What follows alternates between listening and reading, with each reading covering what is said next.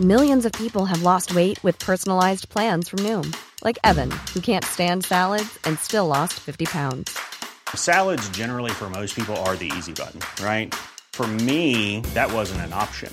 I never really was a salad guy. That's just not who I am. But Noom worked for me. Get your personalized plan today at Noom.com.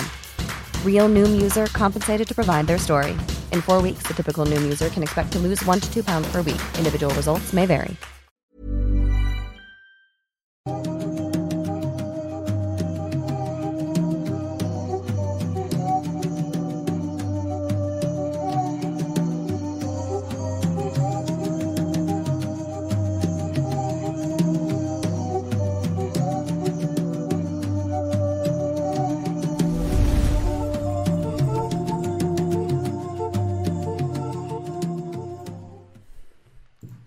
Hola, ¿qué tal? Sean bienvenidos a un nuevo episodio completamente en vivo de Noctámbulos Podcast. Sean bienvenidos un viernes más y quiero presentar a mi compañero amigo que me acompaña siempre aquí en este programa, Emanuel Morales. ¿Cómo estás? Hola, ¿qué tal? Kevin García, muchas gracias. Ya sé que suena raro, pero es que para la gente Ah, que, no. que topa este, este podcast en este episodio, De hecho, lo dije para que también sepan cómo te llamas tú y así. Este, Sí. pero bueno, pues muchas gracias. Estam- Estamos muy contentos de volver. La semana pasada, lamentablemente, no pudimos hacer episodio por razones que no discutiremos aquí. Así que, que bueno, ya to- todo bien, no, no vamos a afortunadamente. decir por qué. La verdad, la verdad no me acuerdo. no me acuerdo qué fue lo que pasó. Lo que pasó fue que eh, se nos juntó el trabajo, básicamente, porque esa vez se fue en parte. No pudimos preparar el episodio y Ramsés vino de visita. Ah, Ramsés, claro, Ramsés. ese hombre. Ramsés llegaba en la noche Así eh, a, la, a la central de camiones. Que le mandamos un gran saludo a Ramsés. Saludos. Los que lo conozcan de tal vez eh, Escuadrón Subnormal, ahí pues, eh, pues, hace radiófilos. Bueno, hacían radiófilos. Bueno, ¿existe o no existe todavía radiófilos? Es y no es, usted Es- sabe, es eso el me entiende. podcast de Schrödinger como todos nuestros podcasts. Ok, está, está, está vivo o muerto. o sea, está muerto o vivo hasta que hagamos un episodio. ¿no? Hasta que lo hagamos o hasta que no lo hagamos. Pero Noctámbulos no es de esos podcasts, es el que no hemos dejado, la verdad. O sea, ha, ha habido pausas, pero muy bonito. Así es. Pero bueno, fue- fue por eso. Fue por, realmente por eso, porque tenemos que ir por él a la central, porque pues, si no se nos pierde y capaz si amanecía, no sé, sin órganos el güey. Entonces, mejor fuimos por él y pues ya no, no pudimos organizarnos como que bien con el tiempo, pues lamentablemente ya no pudimos Y además hacerlo. estamos trabajando en cosas que les diremos luego que no podemos decir. También. Eso es en serio, no les podemos decir. Este, estamos trabajando en cosillas por ahí y Estamos ahorita como a full en ese, en ese tema. Pero pues bueno, Sí. estamos de vuelta, eso es lo importante. Ojalá que ya no se nos cruce tanto esos, esos pendientes que han estado últimamente que no nos dejaban o hacer transmisión o preparar algo. Pero bueno, gracias a los que están ahorita aquí en vivo a través de YouTube. Muchas, muchas gracias. Gracias a nuestros mods, entre ellos el señor Meme Parreño, que se encarga de capturar las imágenes de sus superchats para que las podamos leer. Y si tú nos mandas un superchat a través de, de eh, a lo largo de esta transmisión, lo vamos a estar leyendo. Unos a mitad de los dos temas que vamos a traer el día de hoy y el resto al finalizar. Y es más, si tú nos das un superchat, nosotros te damos cinco pesos a Es ti. más. Güey, ya bien. Pero bueno, eh, envíen superchats también a través de Twitter con el hashtag Noctámbulos Podcast. Pueden dar, dejar su opinión acerca de los temas que les presentaremos esta noche y lo estaremos leyendo también a mediación del programa y al final, esto pues para no, no interrumpir, digamos, la narración de nuestros casos. También Recuerden, nos- el chat normal, ¿eh? Para que nos lo... También lo vamos a estar leyendo, "Eh, claro. no nos den si no les pagamos. No, sí los leemos. Y de hecho también en Twitter. pero obviamente le damos prioridad a la gente que pues está poniendo de su dinero porque si no sería muy, sería muy muy- extraño, ¿no? Sería muy raro. Imagínate que sea como de, vamos a leer superchats o no. O No. sea, O sea, vamos, a, vamos a leer el chat, pero la gente que dé dinero no lo vamos a leer. Mm, ah, de plano no, güey. Así de, Ah, no, no, no, no. Estaría muy raro. Sí, pero no. bueno, les damos por eso esa prioridad, pero igual vamos a leer sus comentarios. Les recordamos que se unan a nuestros grupos Noctámbulos Podcast ahí en Facebook si quieren ver un- pues un poquito de información sobre los más información sobre los temas que traemos o algunos memes o platicar sobre sobre temas o pedir temas también, lo que ustedes quieran pueden hacerlo por allá. Igualmente en Escuadrón Subnormal y en Los Habitantes de Mundo Creepy, que es nuestro grupo oficial de- del canal, digamos. ¿Cuáles son tus redes antes de empezar para... En todos lados como arroba Emanuel-Night y a ti te encontramos como Arroba Kevin Maskedman en todas las redes sociales, incluyendo Twitch, que ya volví por allá. Ahora voy a hacer las transmisiones los días martes y jueves. Ayer ya hubo una transmisión, gracias a los que me acompañaron por allá, estuvo bastante divertido. Pues ahí nos vemos los martes Que también. por cierto, antes de comenzar se me olvidaba, pero tengo por ahí un, un evento en marzo en la ciudad de Puebla. Así Ah, que, pues, un saludo. el flyer y te lo preparaba. Sí, no, no, hasta ahorita me acordé. de un- pero bueno, todavía falta. La próxima semana igual ya lo anunciamos más formal. Pero 10 de marzo en Puebla pueden ir ahí a, a mi Instagram, a mis redes sociales en general, pero en Instagram estoy muy activo con, con las publicaciones. Y ahí pueden ver el enlace para adquirir boletos porque ah, ya tengo, ya soy más pro y ya tengo eventos donde, donde compras boleto a través del link. Que No está chido. está chido. Este, pues muchas gracias a la gente que va para allá. Ya dijo una, una persona me puso por ahí que es de Nueva York y que va a viajar a Puebla para ir a verme. No, Así joder. que si, si solo se vendió ese boleto y no va nadie más, yo tengo que ir a presentarme. O sea, no puedo, no, no puedo no ir. Así que no se puede cancelar. Ay, no se lo pierdan. Si son de Puebla o están cerca, vayan porque yo ya he estado en, en un par de presentaciones que. ¿Y vas a estar o no? Pues no me has invitado. ¿Vamos? Pues no me habías dicho. Vamos, güey. No sí. sé, déjame Yo no te, no te invito porque... Déjame ver si no porque- tengo algo en mi agenda para el 10. No, no te invito porque en mi mente tú estás invitado siempre a todos lados conmigo. Esa es una mu- si alguien les dice eso es una gran red flag porque está es la manipulación, es manipulación. Pero o sea, Sí. porque nuestra relación es tóxica, entonces voy a- Totalmente, Voy a aceptar y totalmente me voy a enamorar de ti. Sí, sí, sí, sí. Bueno, O sea, eh, te, te sí, vas a tratar de la chingada y cuando ya te vayas, empiezo a tratarte con amor de nuevo, ¿no? Fuera de broma, güey, ¿sabes por qué tampoco te había dicho nada? Porque no quiero que, que parezca que yo quiero estar en tus presentaciones a lo mejor por un tema de que, ay, también voy a, va a estar más que Ay, amigos. Pues para, para mí está bien chido. O sea, va, va a ir, va a ir más gente si estamos los dos que si estoy yo solito. Y vamos a llevar merch. Vamos a llevar merch del No, canal. No. No, no. Voy, voy a llevar merch de mi proyecto Sí, musical. Así que si quieren un álbum eh, físico o estoy viendo si... Güey, ¿Qué pasó? Crickstar acaba de comentar no, que no vaya, que no será. ¿Me pueden banear a Crickstar? Bueno, a ver, Ay, entonces no, pueden, ya, Smod. ya no, ya no vas a ir entonces. No, Lo siento pues, mucho. no. Acabo de decidir ahorita yo por mí mismo. Ahí está otra red flag, amigos. Le tiene mucho miedo a Crickstar. Mucho. No, pues yo bueno, respeto. nos vemos el 10 de marzo en, en Puebla. Va a ir más que estoy casi seguro de que sí. Y pues va a estar bien chido. Voy a estar tocando. Voy ¿Va a tratar. ¿Va a ir Masketman? Es el primer evento donde voy a tratar de tocar toda la música que No tengo mames. disponible hasta ahora. Que, son que como tampoco es. cuántas Que de las tampoco que es están liberadas. Y las que están liberadas son 13 canciones. O sea, tampoco son tantas. Pero viene ya música nueva que se va a estrenar, según calculo, antes de ese evento. Así que estaría tocando las que ya conocen, más la nueva, que, que va a salir ya en marzo. Todavía no, qué todavía no tengo fecha, pero ya sale en marzo. Y tengo... Vienen tres sen- sencillos que no son parte de ningún álbum. Y luego viene el álbum, que son 12 canciones. Y viene chido. Ya, ya voy a estar como muy, muy activo con la música otra vez. Tú ya lo escuchaste. Sí, sí, gran, gran disco que, se viene, sinceramente. Gracias. Está muy bueno. Y pues bueno, ya ese es todo mi, mi spam de hoy. Eh, pues buen spam, la verdad, porque se va a poner chido en Puebla, no se lo pierdan. Y pues nos seguimos viendo en las redes sociales, están ahí al pendiente. Síganos, por favor, porque es súper importante. Luego hay gente que de repente no se entera siempre de estas cosas, o se enteran muy tarde. Y en Sí. redes de repente sí estamos spameando este tipo de cosas. Así que Y recomienden cosas que comer en Puebla porque nunca he ido. en Puebla. Sí, que nos pongan, que nos pongan y ahí lo vamos leyendo. Ahí lo vamos Por ahí leyendo. puse en Twitter hace unos días y también me llegan buenas recomendaciones. ¿A pero, dónde pues, ir? ustedes- ¿Qué comer? Sí. Eh, sí, sí, sí. ¿Qué hacer? ¿Qué hoteles ¿Dónde, ¿Dónde está peligroso? ¿Dónde no? Sí, sí. Eso no sirve. Sí, güey, y hay que, lo de los hoteles es importante. Ahorita en mi caso van a ver por qué. O sea, estar muy informado en un hotel bueno es importante. Pero antes de adelantarme más, empezamos con el tema que trajiste el día de hoy, que es el que está en la es. miniatura de este episodio. Eh, muy buena imagen, por cierto. Eh, cuéntanos, Emanuel, de qué nos vas a hablar. Bueno, como vieron en la miniatura, y voy a estar publicando en un ratito más cuando llegue a cierta parte del tema unas imágenes ahí en Twitter para que puedan ilustrarse mejor de lo que les voy a hablar. Y es el caso, muy, muy extraño, de un encuentro con un ser del que realmente no se tiene mucha información y al que se le ha apodado, por el lugar donde apareció, digamos, o donde fue visto, el payaso de Sundown. Eh, una está en la isla de Wright en Reino Unido. No me preguntes dónde está en un mapa porque la verdad es muy complicado. Reino Unido son como muchas islas y así. Ajá. Pero bueno, es en Reino Unido para, para que se puedan ubicar más o menos en Europa y más específicamente en un lugar llamado Lake Common eh, o Lago Common. Y esto ocurrió hace ya bastantito tiempo, en el lejano año de 1973.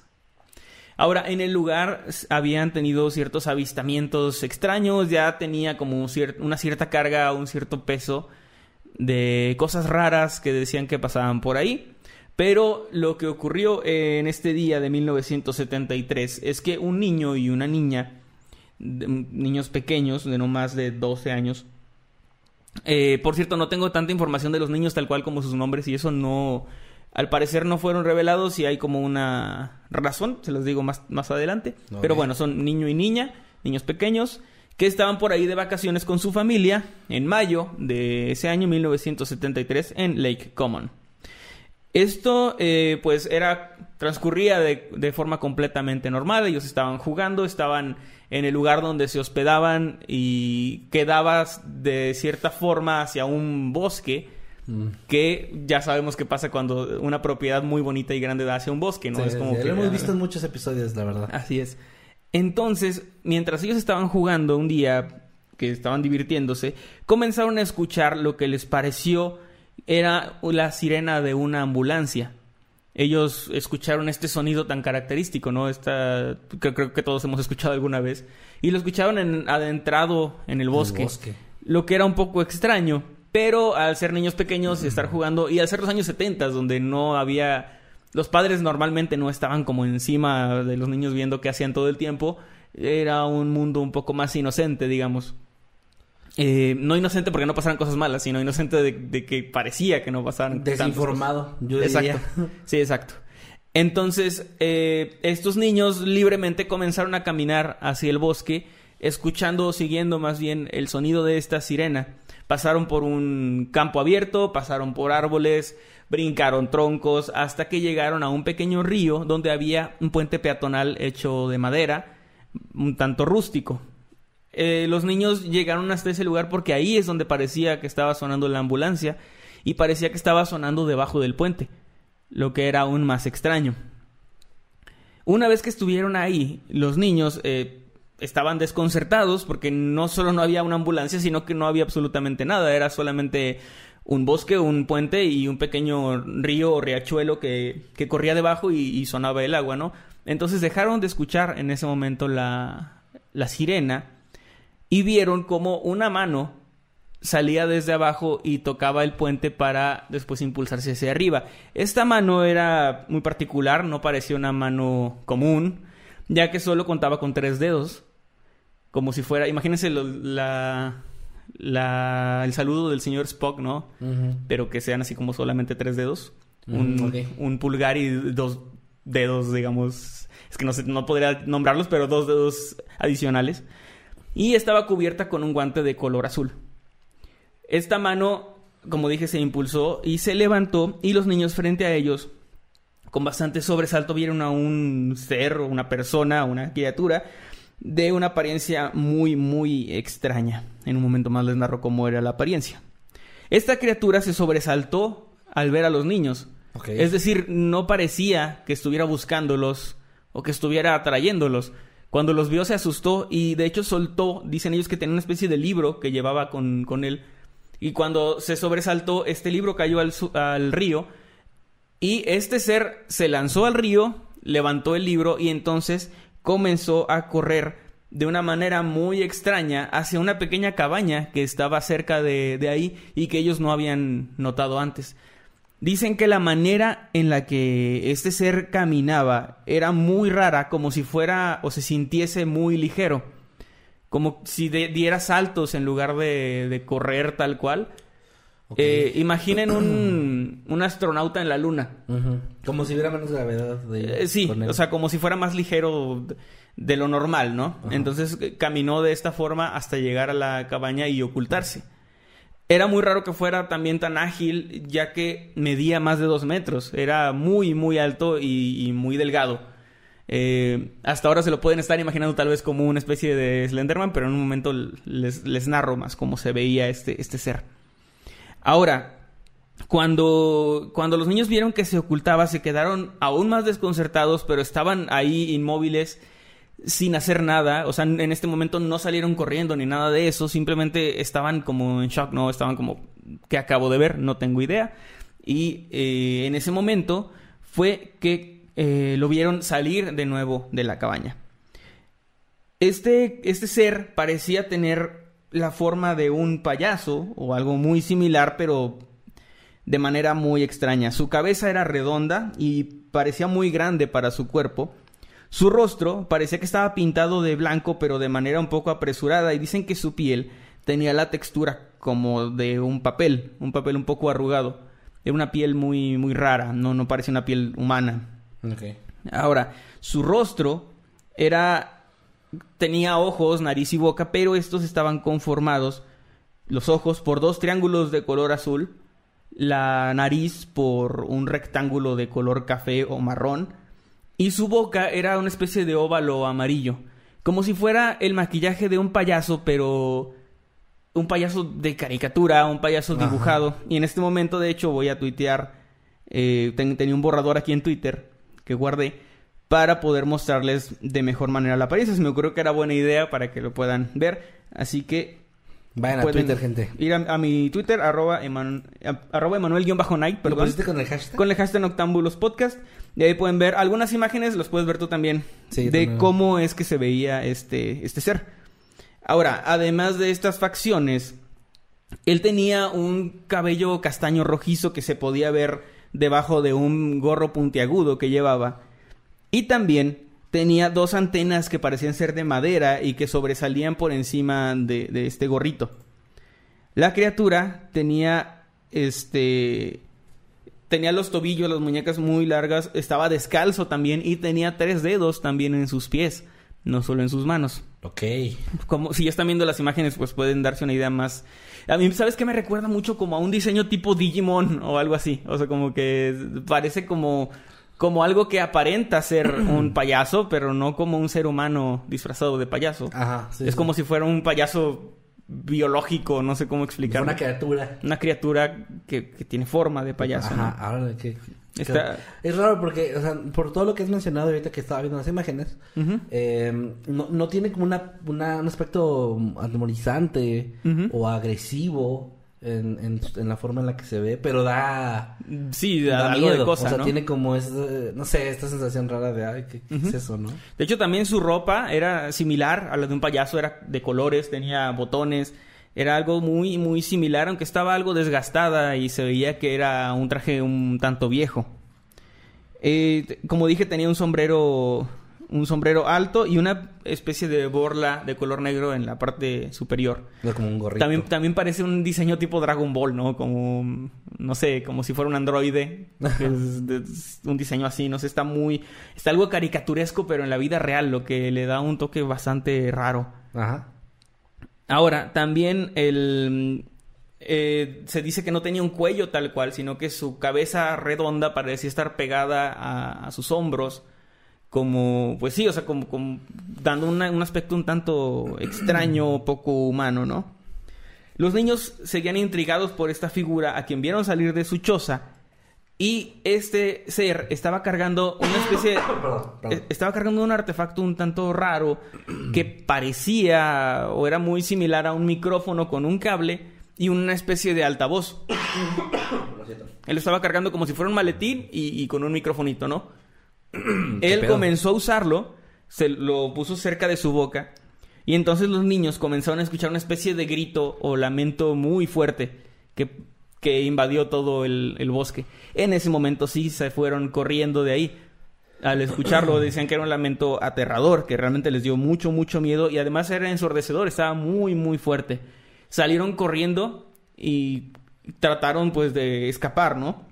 No duró tanto tiempo hasta que el grito simplemente dejó de escucharse. Y entonces una voz un poco torpe sonó como si estuvieran cerca de él. O sea, escucharon una voz como si alguien estuviera ahí con ellos cuando acababan de correr bastante lejos, ¿no? Y la voz les dijo, una, les hizo una pregunta.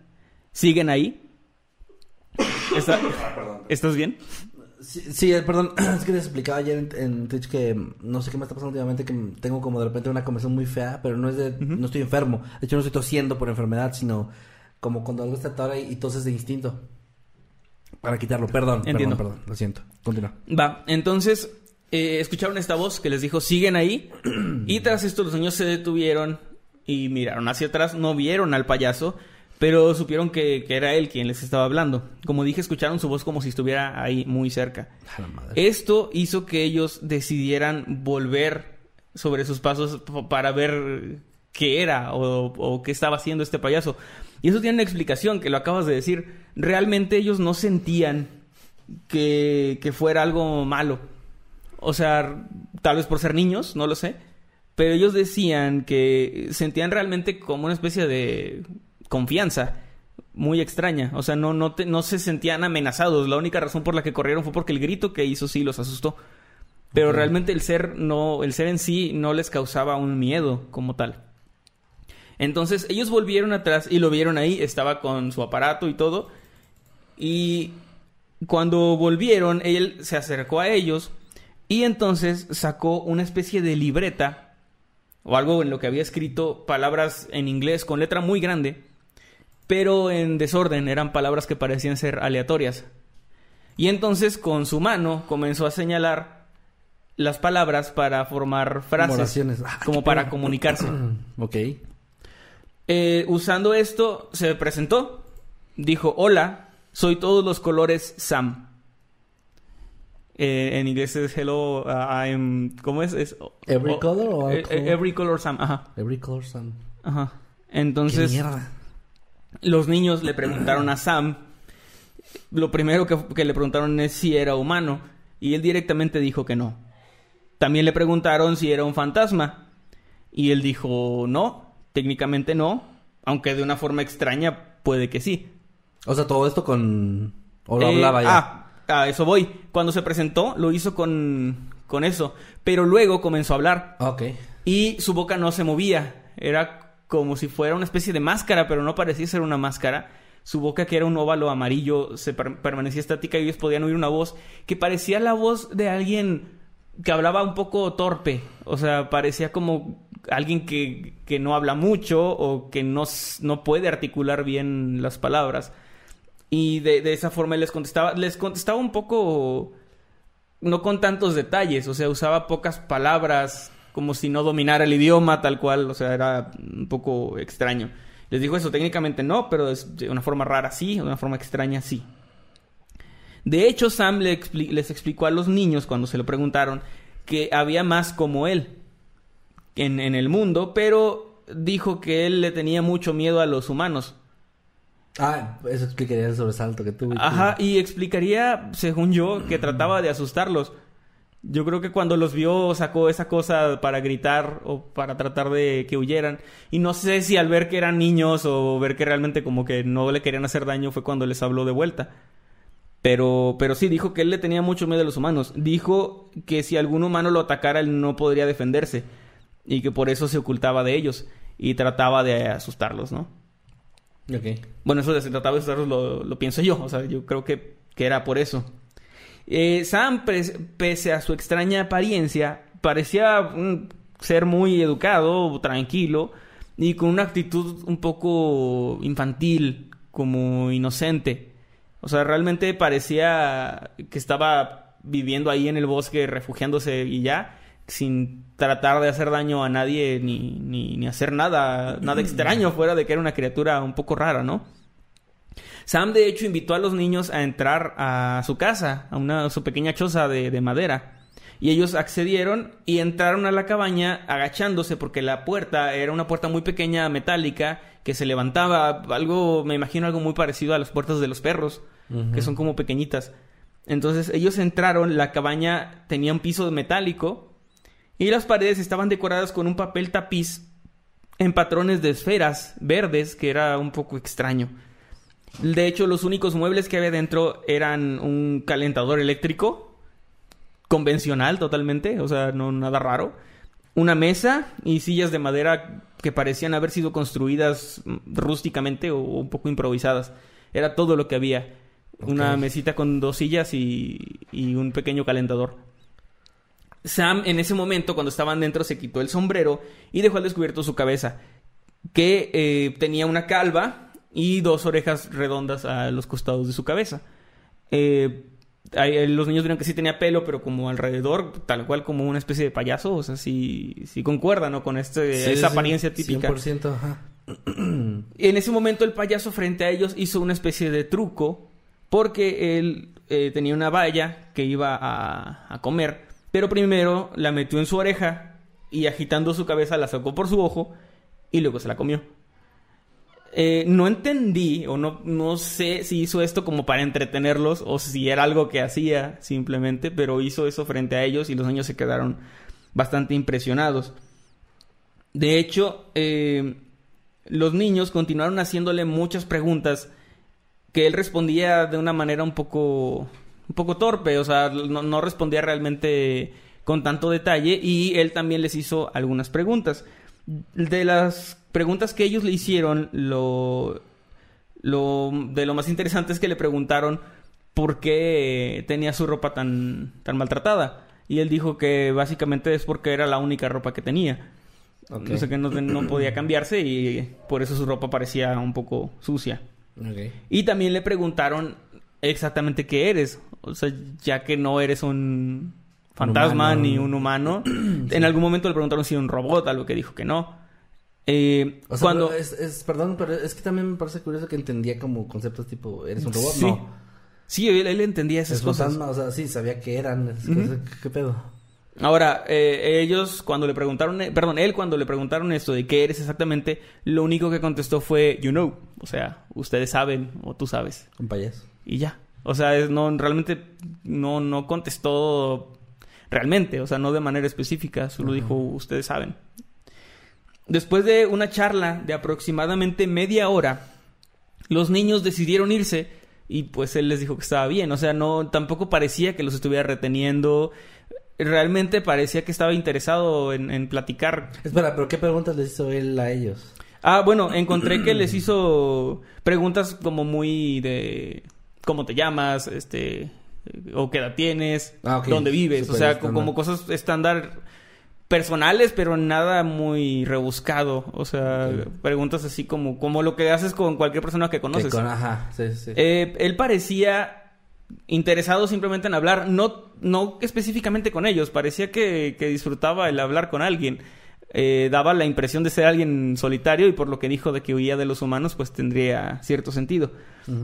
Los niños decidieron irse y cuando volvieron a donde estaban se encontraron con el jardinero que estaba pues, arreglando las plantas del lugar donde se estaban quedando. Al verlo ellos entusiasmados, un poco asustados, pero más que nada confundidos, le dijeron que acababan de ver a un fantasma. Ah, Eso fue, o sea, acabamos de ver un fantasma, fue lo, lo que salió de sus bocas. A lo que el jardinero se rió y pues no lo tomó realmente. O sea, ves a dos niños pequeños que te dicen eso y pues piensas. Y no se, no se veían tampoco en pánico, entonces piensas más como que vieron algo, pero nada más, nada fuera de lo común, ¿no? Sí. Ahora, eh, él atribuyó esto a que, pues, la imaginación de los niños. Los niños eh, se desanimaron, digamos, al, al ver que, nada, que no les hizo mucho caso. Y de hecho, no le dijeron a sus, a sus padres hasta algunos días después. Esperaron semanas, de hecho, para poder contarles. Y cuando les dijeron lo que vieron, su familia eh, tampoco les creyó mucho. O sea, fue como, como que no, pues seguro se confundieron. eh, o no sé, o sea, no, no creo, no creo que hayan visto algo tan raro. Les empezaron a tratar. Es que suena súper fantasioso. de- demasiado. O sea, suena, suena algo que sí, sí es fantasioso, pues. An- ante la insistencia de los niños, aún así, los padres decidieron ir con ellos al lugar donde habían visto al payaso para, o sea, los niños querían comprobarles de que sí, ahí está su casa y, y ahí debe estar él. Pero cuando llegaron no había absolutamente nada, estaba el puente y estaba todo, pero no había una choza y me- mucho menos un payaso tan, tan raro, ¿no? Eh, después de esto, la familia lo dejó como una anécdota muy extraña y, y nada más. Ahora, la historia, porque esos niños siguieron contándola y, y, pues los papás también, me imagino, como una anécdota. La historia llegó hasta la Asociación Británica de Investigación de OVNIs, que ellos, eh, porque de hecho, por el tipo de historia, estas personas pensaron que podía tratarse de algún evento extraterrestre, más que de un fantasma o demonio u otra cosa, más como un ser de otro mundo, ¿no? Entonces ellos fueron al lugar a investigar, no encontraron de nuevo ninguna evidencia, aún así tomaron los testimonios de los niños y cinco años después, en 1978, fue cuando se publicó esta historia por primera vez en una publicación de, de esta asociación y ahí contaron la historia, no se, no decía el nombre de los niños ni nada, supongo que al ser menores y eso pues no, Sí, no, no iban a decir su, su identidad. Eh, y pues se contó esta historia, lo que se volvió una especie de leyenda en la zona. Y se volvió una historia, digamos, conocida, pero nunca a nivel mundial ni nada. Y por eso es que yo, la verdad, no conocía esta historia hasta Era que una me topé con ella. Sí, más de, de que, ah, pues en los 70 unos niños dijeron que vieron un payaso aquí, ¿no? En el bosque. Y a partir de entonces mucha gente ha querido ir a buscarlo y eso, pero no han encontrado nada.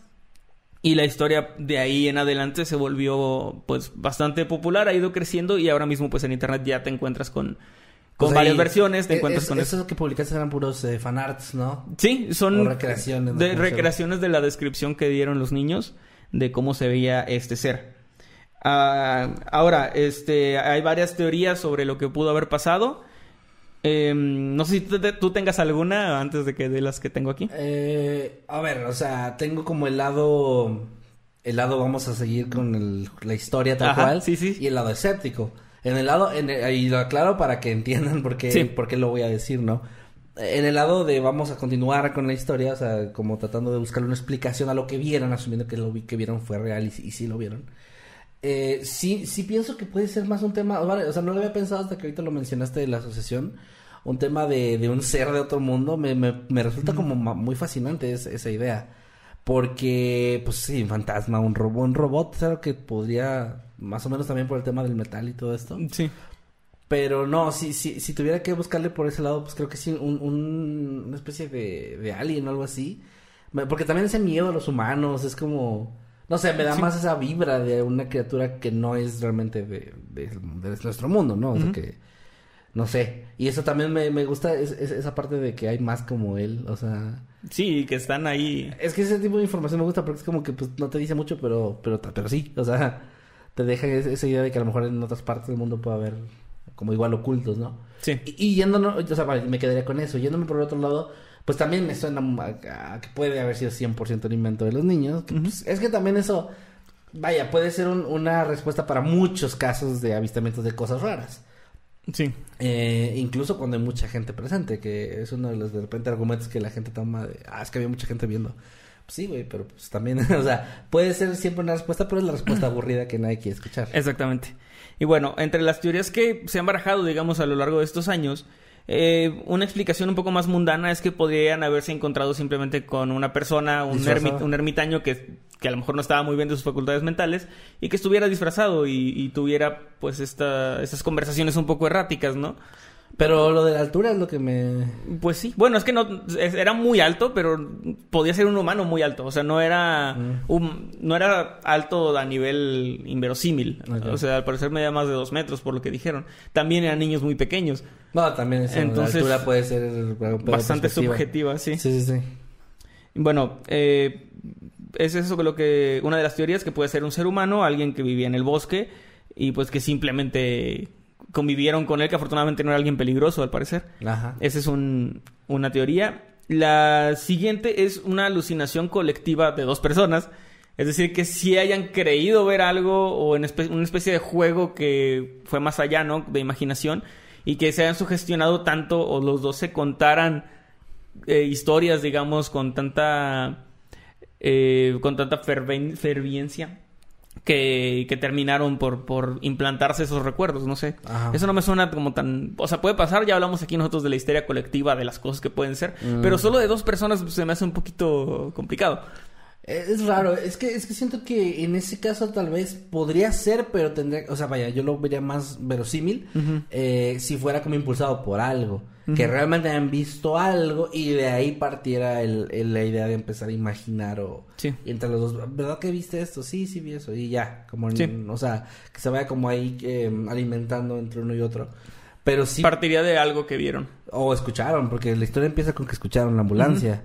Sí, es Entonces, cierto. tal vez por ahí, ¿no? Eh, la otra teoría es que se trata pues de un extraterrestre o un ser interdimensional Eso está interesante. que podría que podría estar viviendo ahí que, que es consciente totalmente de pues de la humanidad y de todo y simplemente vive pacíficamente tratando de no molestar a nadie y de que no lo molesten Eso me gustó, eso, eso me hizo muy interesante de la historia porque, mm, vaya, casi siempre con las criaturas y eso es como una criatura que está ahí y, y te ataca de alguna forma como defensa propia o algo así, o, ta- o tal cual en ese tipo de historias son algo agresivo, ¿no? Que le hacen daño, etcétera. Rara vez es algo que está ahí, o sea, como viviendo tranquilamente, consciente y como de, ah, no, pues no quiero problemas. Y yo creo que esta historia se volvió tan popular o tan querida por lo carismático que es este ser. O sea, porque y, tanto su imagen que es muy peculiar como su Ajá. actitud te cae bien. Parece ser... O sea, te dan ganas de, de encontrarte y platicar, ¿no? O sea, como Ajá. que sientes que sería Interesante. interesante. Ajá. Sí, entonces yo creo que de ahí viene también como...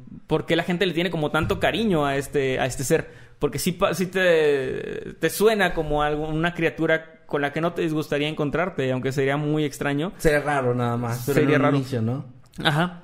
Eh, Entonces- Fíjate que, perdón, pero me, me- también me, me quedé pensando y, y me gustó como esa idea de que también unas, o sea, vaya, menciona esta criatura, Sam, creo que así Sam. dijo que se llamaba. All the colors o Ah, all the co- every color Sam. every colors. Ajá. Em, el hecho de tenerle miedo a los humanos y luego desaparecer cuando los niños vuelven a ir, como que te da también, si, si, si, si tú buscas o quieres creer en la historia, sí. ahí viene como parte de la Ta- explicación. Tendría sentido que tendría sentido decir, bueno, estos niños probablemente le van a decir a más gente y van a venir, no entonces quiero. mejor me, Ajá. me piro vampiro y ya voy a otro Así lugar. dijo, así. Ajá. Sí, no, sí, o sea, me gusta esa parte también. Que tiene como esa parte de que, pues sí, mejor se fue.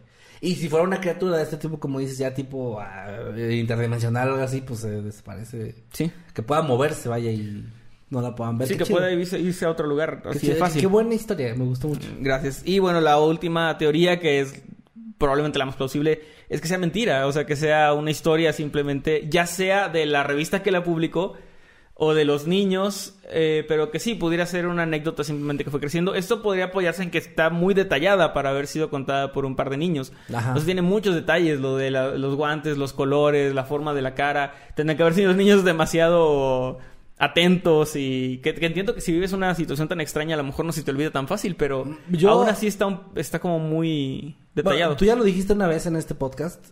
Nosotros escribimos historias, entonces tenemos como esta noción de cómo hacer que una historia, eh, te- a pesar de que tú sepas o no sepas, no sé, pero que es ficción, tenga como esos detalles más este, creíbles, ¿no? Sí. Y parte de esto siempre es importante, como dice Manuel, el exceso de detalles a veces, eh, a veces menos es más.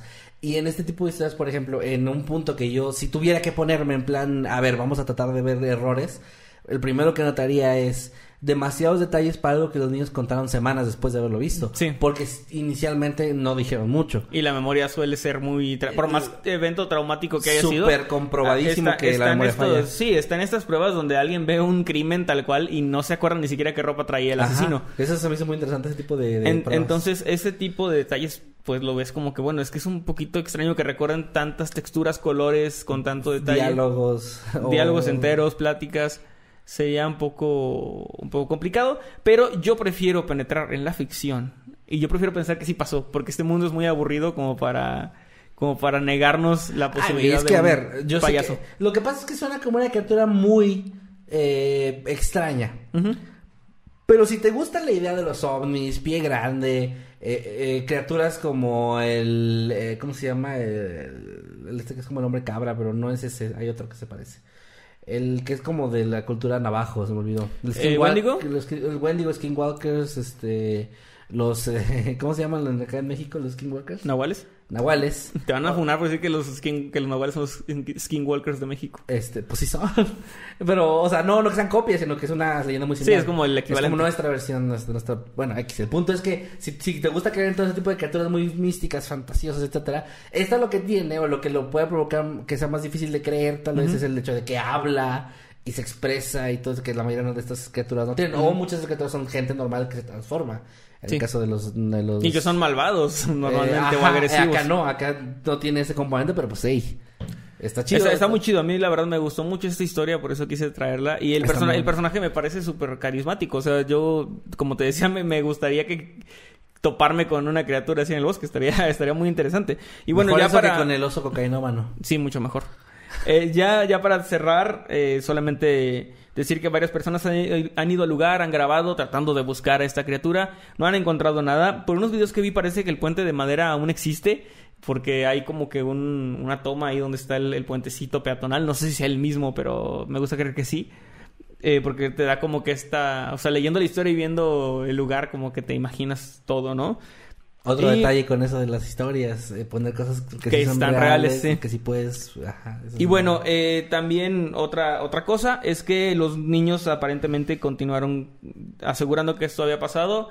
Este, Es lo que te iba a preguntar, ¿ha habido como algo con ellos, alguna entrevista ya más grandes o algo? ¿O no se sabe? En todos lados me encontré que lo siguieron diciendo por el resto de su vida, lo que me hace pensar que ya no viven. Pero también eran los 70 no, no tienen por qué ser tan grandes. Es que luego los mató misteriosamente Sí, payaso. no, puede ser simplemente que no- simplemente puede ser simplemente que hayan este, o sea, que hayan hecho sus vidas y que se les haya perdido el rastro. Ah, Pero sí. lo que me encontré es eso, es como de que ellos siguieron diciendo pues durante mucho tiempo o al menos que, que esto había pasado y lo y aseguraban que era completamente real. Pues bueno, gran historia, gran, historia, gran caso y qué, qué chida está. No, no la conocía esa historia de gran leyenda. Está muy interesante. Sí, de hecho se convirtió ya, creo, en más una leyenda urbana. Pues sí, sí. Eh, pero, pero sí, me, a, a mí me, me gustó muchísimo y pues me, me dio gusto encontrarme con este, esta historia. Más porque tú y yo que ya hemos leído durante tanto tiempo estos casos, Es encontrarte raro. con un caso que no conozcas Sí, es raro. y... que no habías oído nunca es muy refrescante. Está chingón. Y pues bueno, nada, eh, buen tema. Quiero mencionar brevemente, eh, bueno, no brevemente, más bien, antes que se me pase, que ahí en el chat andaba el señor Jimmy, eh, que nos puso, hola perdidos. Eh, saludos Jimmy, ¿cómo estás? Como estás, Jimmy, para, lo- para la gente que luego dice que nos peleamos y no sé qué. Ustedes son como todos los youtubers que se pelean, ¿no? Ahí está Jimmy, Jimmy, ahí anda, pues nada más que no... A ver, cabrón, paga el boleto de avión para acá.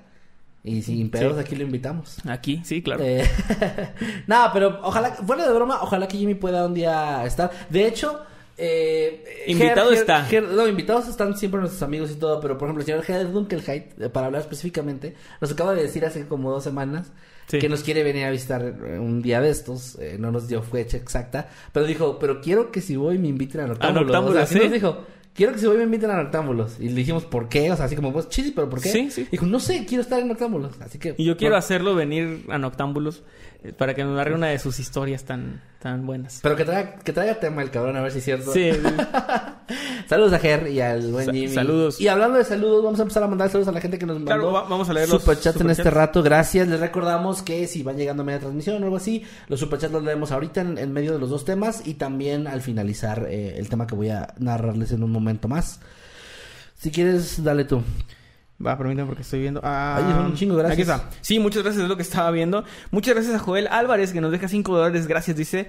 Finalmente llego temprano a un directo, jaja. Saludos desde Ecuador. Un saludote Saludos hasta Ecuador. para ti, Joel, hasta Ecuador. Eh, fíjate que ahorita que dijiste, les recuerdo, antes que se me olvide, en lo que estamos leyendo, vayan poniendo de nuevo, por favor, ya sé que ya lo pusieron algunos, la comida que hay en Puebla para que Manuel pueda saber a dónde ir. Sí, por favor. Este, para que ahorita lo podamos leer en el chat. Porque Y compren a, sus boletos. Vamos a leer, ajá, también el, el chat. Si no saben de qué estamos hablando, porque se perdió el inicio de la transmisión, Manuel va a estar el próximo 10 de marzo. 10 de marzo en Puebla. En Puebla con eh, su música. Sí, más información en mis redes sociales. Más información en emanuelmorales.com. En el Eh, eh, güey, link, link en bio. Link en bio. Quisiera, pero ya hay en emanuelmorales.com. ¿Y de qué es? Creo que es religioso o como de corporativo No, o algo así. a entrar a o corporativo. No sé, es algo así como motivacional. Eh, entren para que se crashee la página. Y ya en chinga te la hackeas. Bueno, gracias No, a... pobre, no tiene la culpa de llamarse igual que yo. Claro creo. que sí. Gracias a Sam Walker que se está eh, renovando, o más bien, no, no, no, no, perdón. Es nada más está mandando mensaje de que cumplió 29 meses, perdón.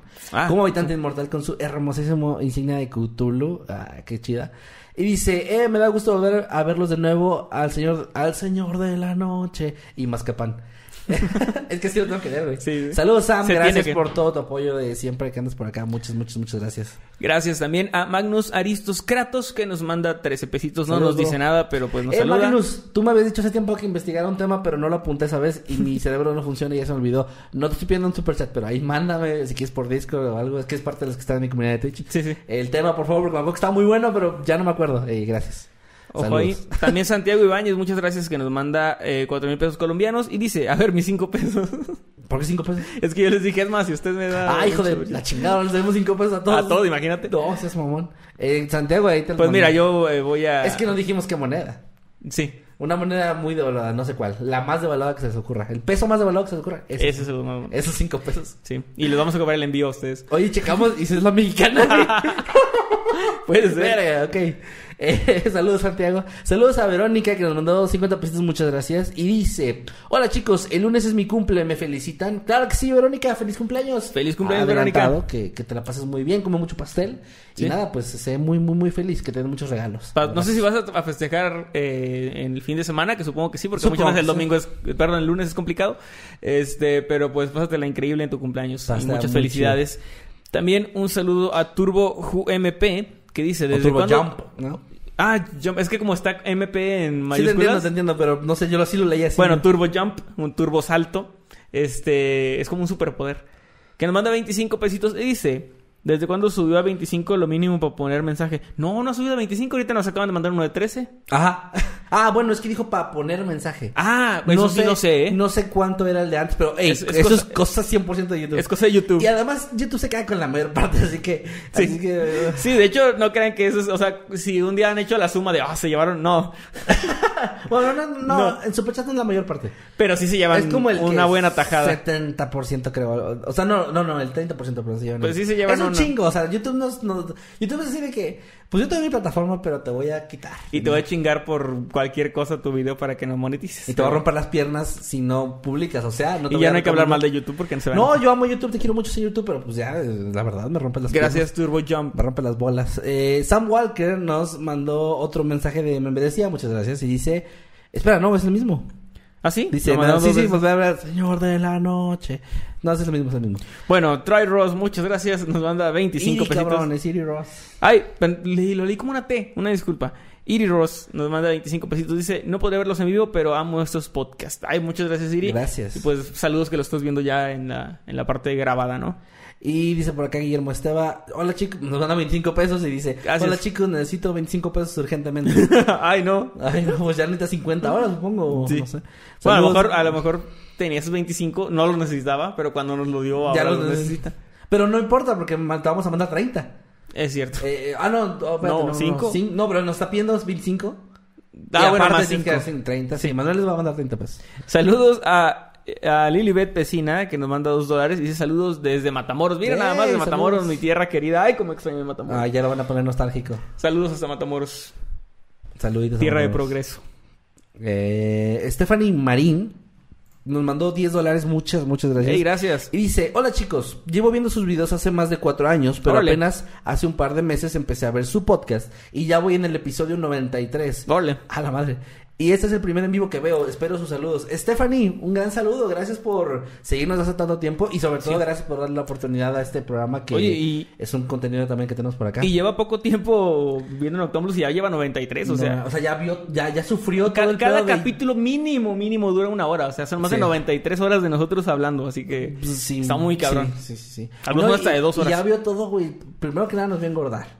Sí. Luego vio como Jimmy entraba a nuestra vida y luego, Y se, luego iba, se iba sin avisar. sin avisar. Luego llegó Meme. Este, Se fue y de repente también. Eddie salió con ropa de... De, De maid. de. No, o sea... es- Muy bonito. Es una pinche montaña rusa este programa cuando lo ves así de corrido, ¿eh? Luego nos vio eh, caer, caer en la pandemia y hacer este a Ah, distancia. A distancia. Güey, con invitados. Con invitados, a Chucho Calderón, o sea, vivió un montón de cosas y Ya luego no, de repente no. estamos acá en otra ciudad y bueno, gracias, gracias Esteban y nos, nos pusiste nostálgicos en muchos niveles. Ya sé. ¿Quieres, ¿Quieres que sigamos leyendo después de mi tema o, o seguimos con algunos más superchats? Pues mira, aquí tengo a la manicueva, ya lo, ya lo iba a leer, así que de una vez le damos la bienvenida como habitante infernal. Muchas gracias, la, la manicueva. Voy a leer rápido unos tweets también por acá. Nani, Nanisauria, graduada, nos mandó hashtag Noctambulos Podcast una foto de que está comiendo hamburguesa con papas mientras nos está, nos está viendo. Saludos, Nani. También Grey que dice el payaso enterándose que los niños llevaron a sus papás a donde está él cuando di- le dijo, les dijo que la gente le asustaba. La traición, la decepción, hermano.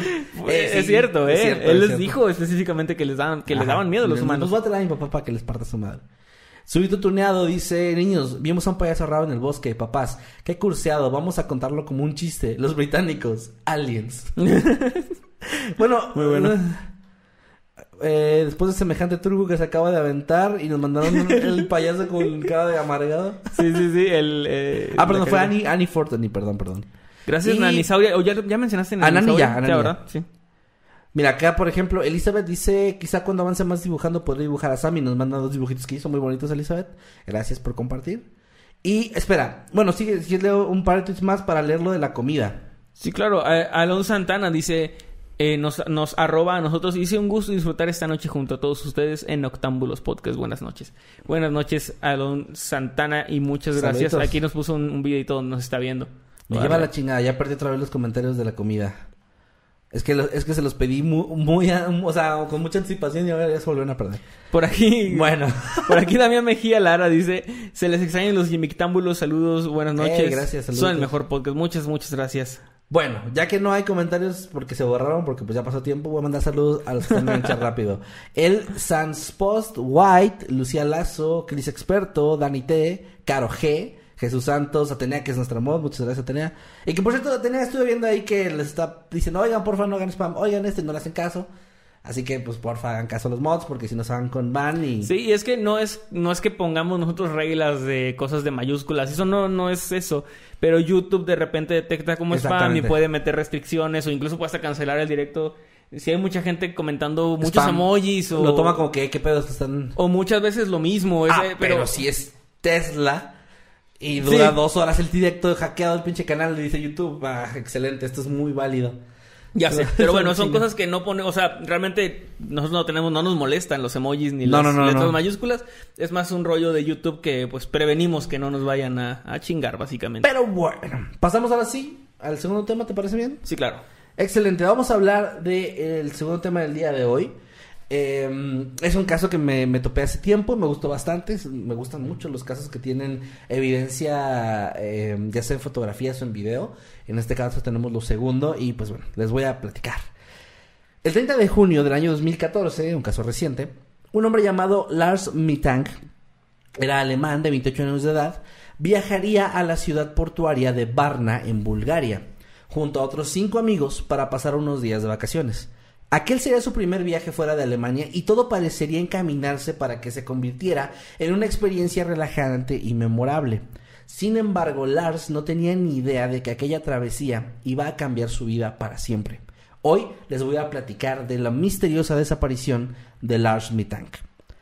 Un poco de antecedentes sobre él antes de empezar con el caso en sí. Él nació en Berlín y durante toda su vida había vivido en Itzehoe, espero haberlo dicho bien.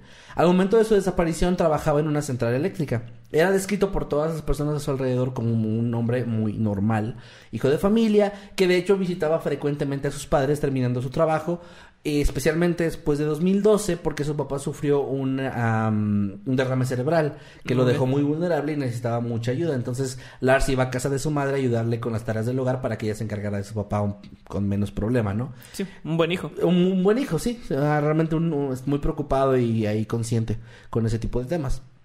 También era conocido como un empleado responsable, una persona que además se mantenía en buen estado físico y realizaba frecuentemente viajes a, a lugares o a, a hacer cosas de deporte, como escalar, pesca, eh, bucear, cosas de ese tipo. Sí. Era alguien muy activo físicamente. También solía frecuentar mucho a sus amigos y compañeros de un equipo de fútbol al que pertenecía porque era un gran fanático de este deporte. Además de que tenía una relación con una chica que, eh, según describían, era como bastante normal, saludable, buena. Inicialmente el viaje que, en el que se embarcó eh, hacia Varna, eh, no, no, eh, bueno, digamos, él no lo tenía planeado y no estaba incluido. Esos, amigos que te mencioné eh, lo, lo habían planeado, pero él no, no era parte, o sea, no quiso ir. Sin embargo, ellos hicieron una reservación y empezaron a comprar los boletos y todo. Y uno de ellos, al último momento, no logró conseguir un permiso en su trabajo, así que tuvo que quedarse.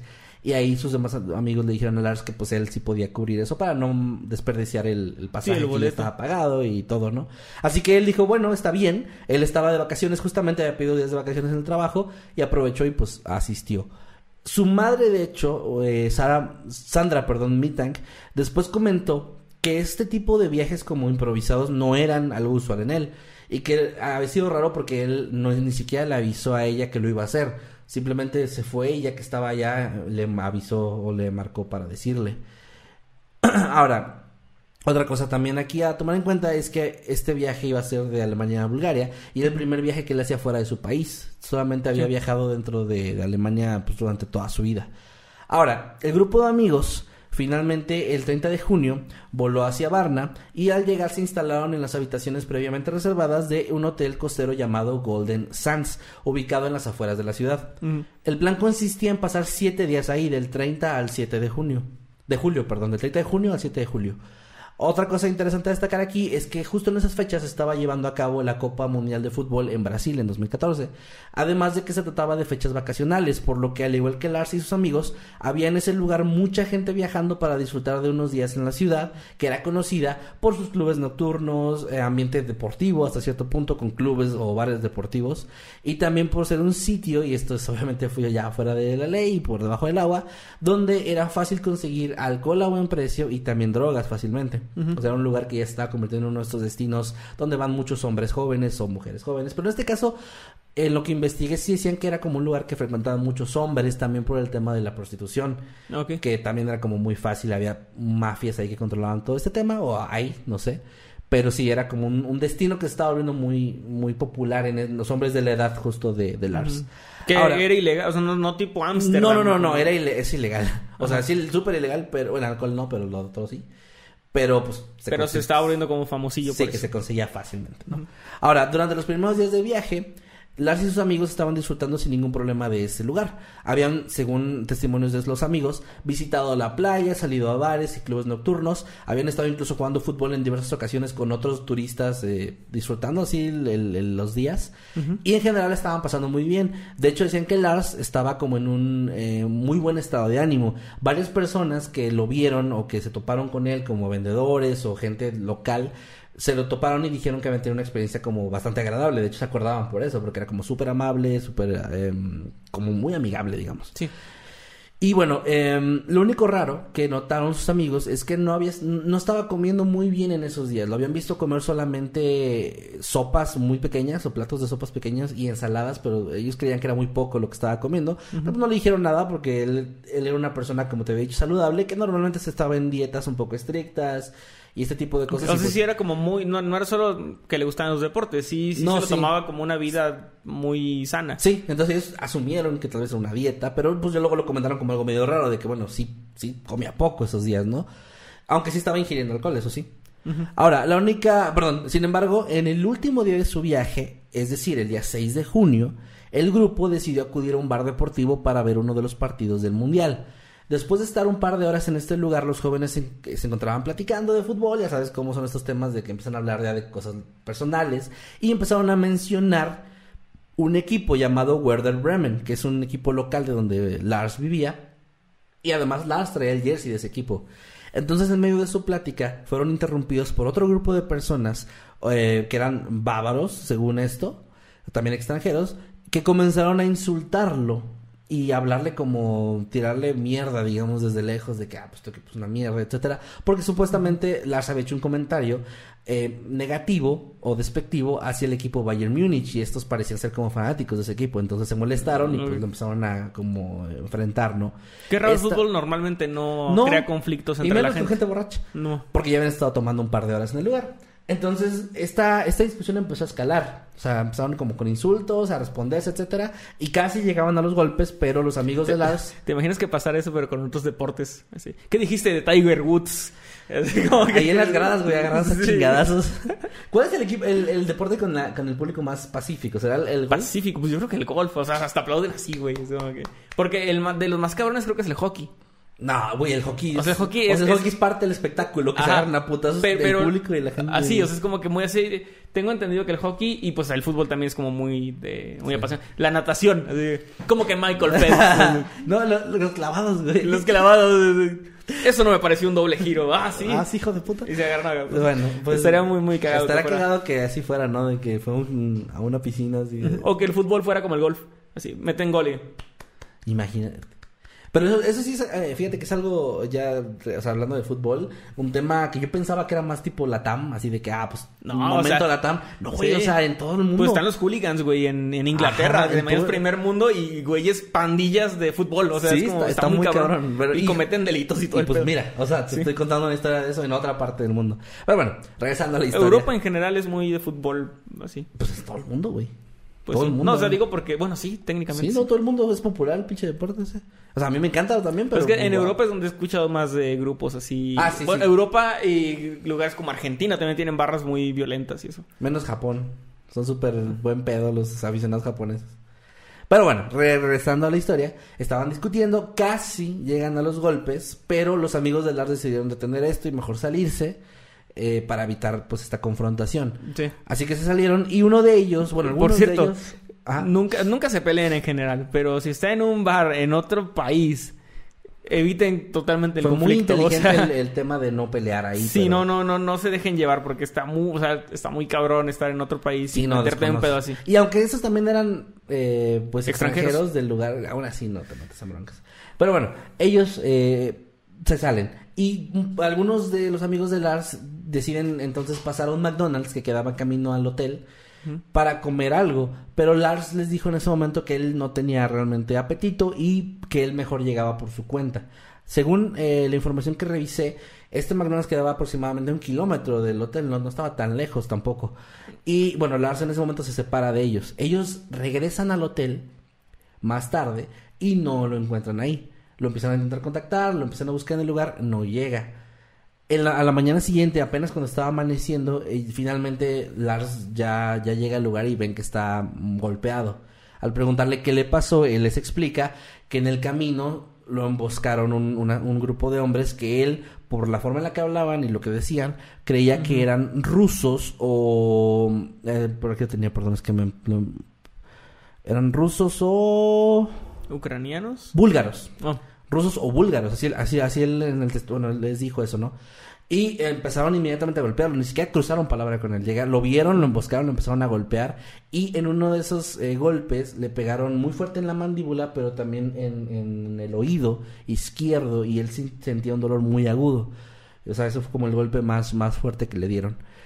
Ahora, no especifican en ningún lado que busque qué pasó después. Si, si lo dejaron ahí tirado, se fueron. Lo más seguro es que sí, porque no, no lo mataron. O sea, simplemente lo golpearon y ya.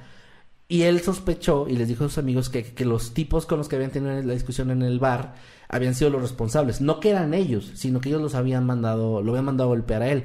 Esto basándose en que en medio de la discusión uno de ellos le dijo que sí, sí sabía que en ese lugar, en esa ciudad, era muy fácil contratar a alguien para hacer callar a otras personas por poco dinero. Mm, Como que recordó esa frase, esa amenaza, ¿no? Por si te interesa, le digo una tarjeta. Yo soy. No, pues sí le dijo eso, ¿no? Y bueno, a- aquí, hasta donde yo investigué, parece que no, no, no decidieron acudir a la policía a pesar de este ataque. Simplemente eh, se quedaron. eh, ya, ya era el día del viaje, también se iban a regresar, tal vez en parte por eso. También entiendo por qué, o sea, luego es una bu- burocracia y te tienes que quedar más y gastas dinero por algo que Y, parece- y realmente no lo, no lo hirieron de gravedad, no le hicieron gran cosa. De hecho, por como mencionan, eh, fueron golpes, o sea. Que por cierto, no estoy diciendo que no denuncien o que esté bien no denunciar, estoy diciendo que entiendo que por qué no lo hicieron. Ajá, entiendes por qué sí. Pero bueno, el problema aquí es que el, el dolor que tenía Lars en el oído era bastante fuerte. Entonces él, ya llegando al lugar y ya estando un poco mejor, le habló a su novia, le contó y ella le, le pidió que por favor fuera a un doctor, que no lo dejara así, que se revisara. Él le hizo caso y fue, fue a un hospital donde lo el doctor lo empezó a revisar y le dio el diagnóstico de que tenía un, un bueno el golpe muy fuerte en la mandíbula que no era nada grave pero le habían reventado el tímpano del oído izquierdo. Ah, por eso tenía el dolor tan fuerte. Ahora el problema con esto era que eh, no podía volar Le- él dijo tengo un viaje en unas horas y le- el doctor le dijo que no, que era, que era imposible que volara porque le iba a aumentar el dolor. Sí, por la Y presión. le podía provocar un, un daño más grave. Ajá, exactamente, por la altura, por la presión de, eh, en esa altura, ¿no? Y le dijo que lo que él necesitaba era una cirugía que se podía hacer eh, ahí mismo, en la ciudad, de- en el mismo hospital. Se la podían programar, pero él dijo, bueno, no, yo es que yo me tengo que ir, soy extranjero, además prefiero si me voy a hacer una cirugía, hacérmela en, en la ciudad donde yo vivo. Pues sí. Lo cual tiene sentido, porque además, como Por la más adelante. y todo, no, y ¿no? deja todo eso, más adelante les voy a mencionar también que él tenía un seguro y todo. Entonces, pues él supongo se fue más por ese lado de no. Mejor en, en, en mi Sí, económico. Ajá. Y dijo que no. Entonces el doctor, cuando le dijo que no, dijo: Bueno, está bien, entonces te voy a, dar un medicamento que te va a ayudar. Un antibiótico muy fuerte, eso es importante en la historia. Un antibiótico bastante fuerte llamado Cefprozil 500 le indicó que además debía reposar, to- tomarse esto y, reposar varios días antes de tomar un vuelo, si no le iba a provocar este daño, ¿no? Lars regresa al hotel y le explica esto a sus amigos que ya estaban preparándose para salir, tenían que hacer el checkout ese mismo día. Y ellos le dicen, bueno, no nos vamos, nos quedamos todos juntos aquí, vemos dónde nos quedamos hasta que tú puedas ya viajar. Pero como te había comentado al inicio, ya tenían toda la reservación hecha. Desde los vuelos de ida, de vuelta, en los días del hotel ya estaba todo pagado. Entonces Lars se dio cuenta que este iba a ser un gasto muy fuerte y no quería ni cubrirlo, ni que él- ellos perdieran su dinero. O sea, se le hacía como... Aparte porque él entendía en cierto punto que había sido pues, culpa de él haberse met- puesto también a pelear con estas personas Sí. y a lo mejor provocar esto, ¿no? Sería como cierta forma culpable.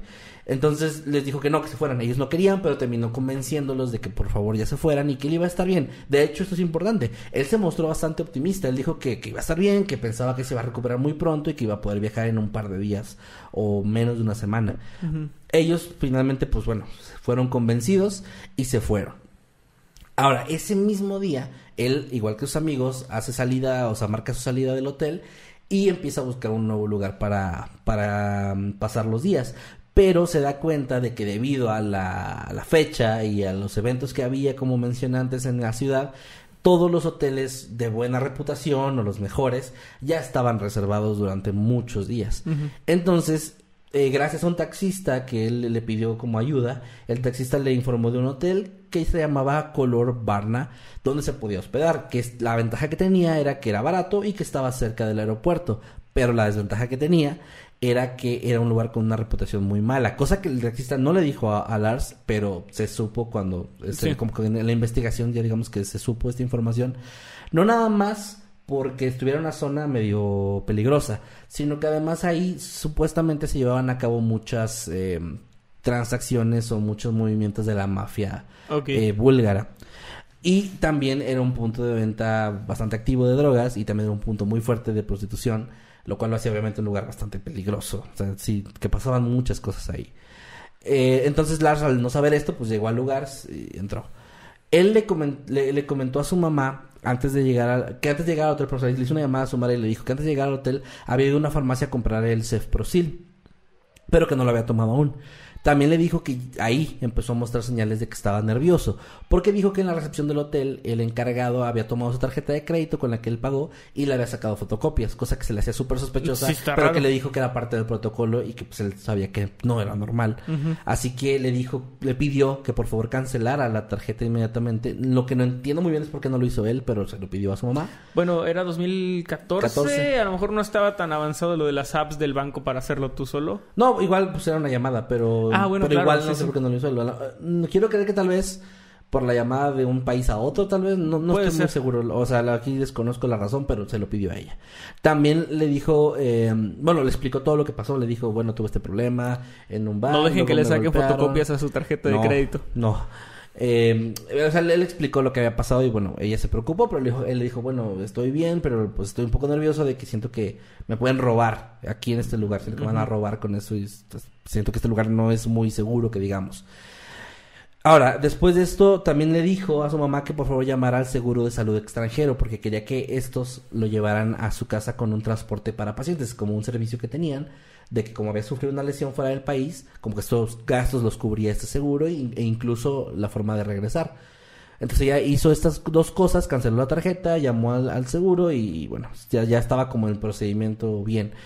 Un par de horas después ella le llama de vuelta a Lars y le, le explica o le quiere explicar que ya realizó este trámite. Pero en este punto es donde ella se preocupa realmente por su hijo. Porque Lars ya mostraba un comportamiento muy extraño y sumamente paranoico. Primero que nada le dijo, ah, textualmente, hay algo mal en este hotel, hay algo malo en este lugar. Y, que, y dijo también que estaba seguro de que no querían solamente robarlo, sino que además le que, lo querían matar. Y él aseguraba que lo querían matar. Ella le pidió como explicación a qué se refería con esto, pero él no, no dio mayor explicación. Y ella no lo no quiso insistir porque pensó que tal vez estaba como pues, muy nervioso o algo. No, no, quería, no quería como tocarle más el tema y que se preocupara más. Pensó que tal vez estaba sintiendo simplemente algo paranoico. Intentó tranquilizarlo diciéndole que se encerrara en su habitación y que descansara un poco. Y le dijo que le iba a comprar un boleto para el día siguiente en avión, a pesar de que tenía la indicación de no volar, para que estuviera más tranquilo. Este boleto era para el 8 de, julio a las 4.20 de la tarde. Y eh, ella temía que no lo aceptaran, pero igual lo compró para tratar de sacar a su hijo lo más pronto de ahí. De hecho, Lars había eh, solamente eh, reservado una noche en ese lugar. Ahora, a las 2 de la madrugada, ya del 8 de julio, o sea, unas horas después, Lars volvió a llamar a su madre. Esta vez estaba susurrando en la llamada y diciéndole en voz baja que estaba fuera del hotel y que cuatro personas lo estaban siguiendo y que lo querían matar. Según eh, lo que él le comentó a Sandra, su madre, estaba escondido en algún lugar, no le dijo exactamente dónde, pero que era un lugar alto del cual tenía que tener mucho cuidado porque se podía caer y lastimar. Eh, poco después, él colgó la llamada abruptamente y ya no contestó los mensajes o las llamadas de su madre. Hasta las 3 de la madrugada, cuando él envió desde su teléfono un mensaje de texto que decía Cefsil 500, o sea, lo, lo escribió mal. ¿Qué es eso? Así, Cefsil 500, ¿qué es eso? Diez minutos después volvió a mandar exactamente el mismo mensaje. Sandra le contestó los mensajes y preguntándole cómo estaba, dónde estaba, si había pasado algo más, pero él ya no volvió a contestar. Ella pasó el resto de la noche despierta esperando una respuesta o alguna señal de vida de su hijo. Qué pero, pues, frustración, no- güey. sí, güey, está muy cabrón esa parte. Pero lo curioso es esto. No contestó toda la noche ni llamadas ni mensajes, pero al día siguiente, en la mañana, no el día siguiente, esa, misma mañana, a las 6 de la mañana, Lars le llamó Ok. le explicó, no le dijo qué había pasado con estos hombres, no le dijo qué pasó en esto, nada más le dijo que su teléfono necesitaba una recarga de saldo y que además tenía muy poca pila. Aquí, aquí es importante aclarar, el teléfono no era su teléfono, no- no- él tenía un smartphone de la época, pero no lo había llevado al viaje con la excusa de tratar de disfrutar más el momento y, o sea, simplemente prefirió comprar un teléfono más viejito o usar un teléfono más viejito y, y no, no su teléfono tal cual. Que también por eso tal vez puede ser que no haya querido él llamar a, a lo del seguro, pero sí podía contactarse con ella, entonces no, no sé. Y bueno, le dijo que tenía poca pila. También eh, le dijo que, que pues iban, iba a tener que hablar como muy poco, o sea, como mensajes muy cortos o llamadas muy, muy, muy cortas para explicar lo más básico, pero que estaba bien. O sea, le dijo, estoy bien, pero, pero me quieren matar. O sea, todavía tenía esta preocupación y esta paranoia de, Sí. de alguien me está persiguiendo. Ahora, alrededor de las 9 de la mañana, Sandra le mandó un mensaje aconsejándole que, que antes de volar acudiera con el doctor del aeropuerto para una última revisión y ver si él le podía dar como un permiso de volar, ¿no?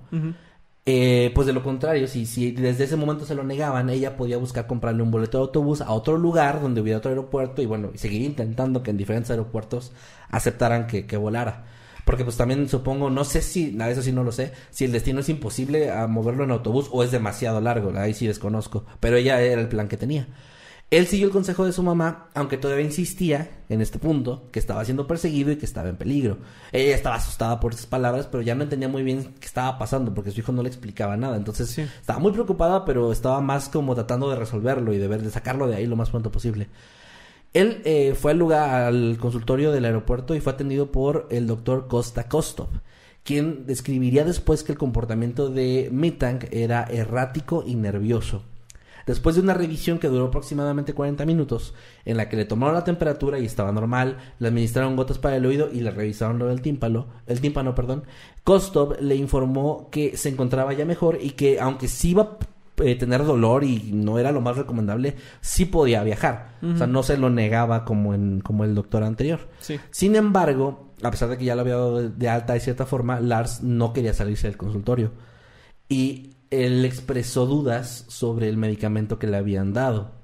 Pero antes de que pudieran platicar más, en ese momento eh, un empleado del aeropuerto entró al consultorio. Esto no está muy claro porque el mismo doctor dio tres versiones diferentes de esta historia. Una en la que decía que era un empleado que estaba que era parte de las eh, reconstrucciones que estaba el aeropuerto eh, teniendo en ese momento. Otra dijo que era un empleado administrativo del aeropuerto. Y en otra dijo que no sabía quién, quién era, que se metió una persona random, así como no, no sé ni quién es. Ok, está muy raro eso. Ah, súper raro que el doctor dio ahí tres versiones muy distintas en, en- en su testimonio. Pero muy distintas. O sea, ajá, no- sí, exactamente, como que pues, sí lo conozco, eh, sí lo conozco, pero es otro tipo de empleado, otro tipo de encargado de aquí. No, no sé quién es. O sea, muy, muy, eso está medio extraño. Pero bueno, el, igual este, lo que pasó, lo siguiente, pues se mantuvo en, las versiones, que era que al momento de ver a esta persona que entró, Lars se asustó mucho y empezó a gritar, no quiero morir, ah, no quiero morir aquí, necesito escapar.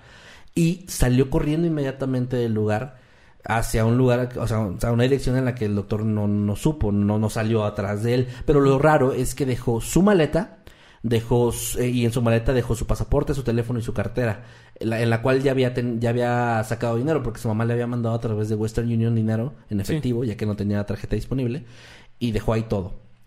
Ahora, eh, eh, lo que se sabe es que Lars salió corriendo hasta que salió del aeropuerto, después continuó por un costado del mismo hasta que cruzó una valla, o sea, la brincó tal cual, y después corrió hacia un prado en dirección hacia un bosque aledaño, cerca de la autopista nacional A2. Y este, este lugar se convertiría en su último paradero conocido.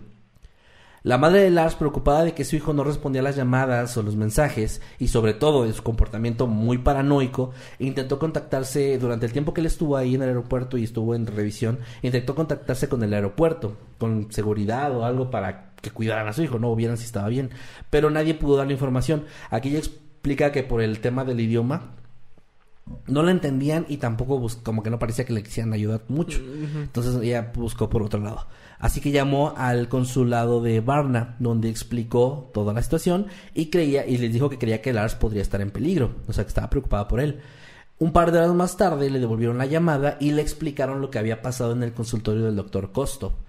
Los empleados de seguridad del aeropuerto habían sido avisados ya de- del, del incidente y lo habían buscado dentro del aeropuerto y en las inmediaciones, pero no lo habían encontrado. Ahora, esto que les estoy diciendo eh, de, de hacia dónde se fue, se sabe no gracias a que alguien lo viera. Bueno, hubo testigos, pero no sabían qué estaba pasando, sino a las cámaras de seguridad. Ahorita voy a detallar un poco más y aquí tengo el video.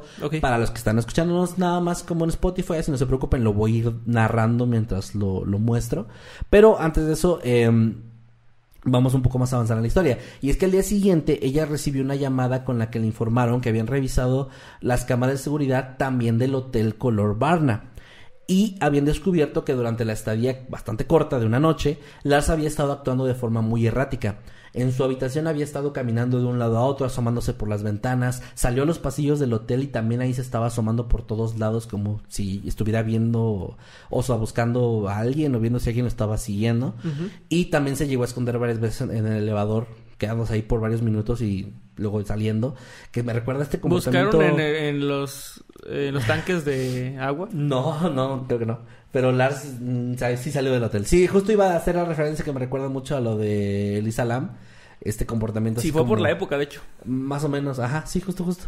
Pero bueno, eh, en cierto punto las cámaras captaron cómo él salió solo del lugar, del, del hotel, como a la una de la mañana y se fue caminando en una dirección desconocida. No se sabe qué hizo en todo ese, ese tiempo, pero horas Lo después... del hotel fue, fue antes del aeropuerto. Sí, antes del aeropuerto. Ah. Les estoy diciendo, estoy re- regresando a la parte del hotel Sí, sí.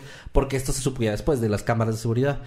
Que él se fue unas horas, que fue cuando llamó a su mamá, que dijo que estaba escondido, que lo estaban siguiendo cuatro hombres, pero en ningún momento en, los vi- en el video se ve que alguien lo siga fuera del hotel. Él se sale por su cuenta y regresa horas después por su No cuenta se ven autos andando al revés tampoco. Eh, la chinga, esta no la capté.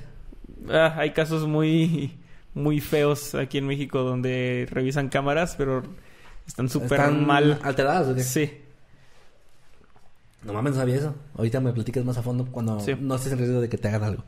Eh, bueno, el punto es que revisaron las cámaras y él regresó, tal como se imaginaba su mamá. Regresó en un punto de la noche. No, no se veía lastimado, no se veía nada, pero sí, de nuevo, súper paranoico, volteando para todos lados, actuando erráticamente. Y volvió a su habitación y ahí se quedó y se durmió y luego ya se levantó para ir al aeropuerto. Todo bastante raro porque pues no se captó que nadie lo estuviera siguiendo ni que nada, o sea, nada más, nadie ni siquiera cerca de su eh, habitación ni nada similar. Ahora, eh, ahora, como les decía, también gracias a las cámaras del aeropuerto que las revisaron al día siguiente, ya pudieron saber cuál fue el trayecto que él tomó. O sea, todo esto que les acabo de contar, de dónde corre. Pero aquí hay algo curioso, ahorita lo van a ver.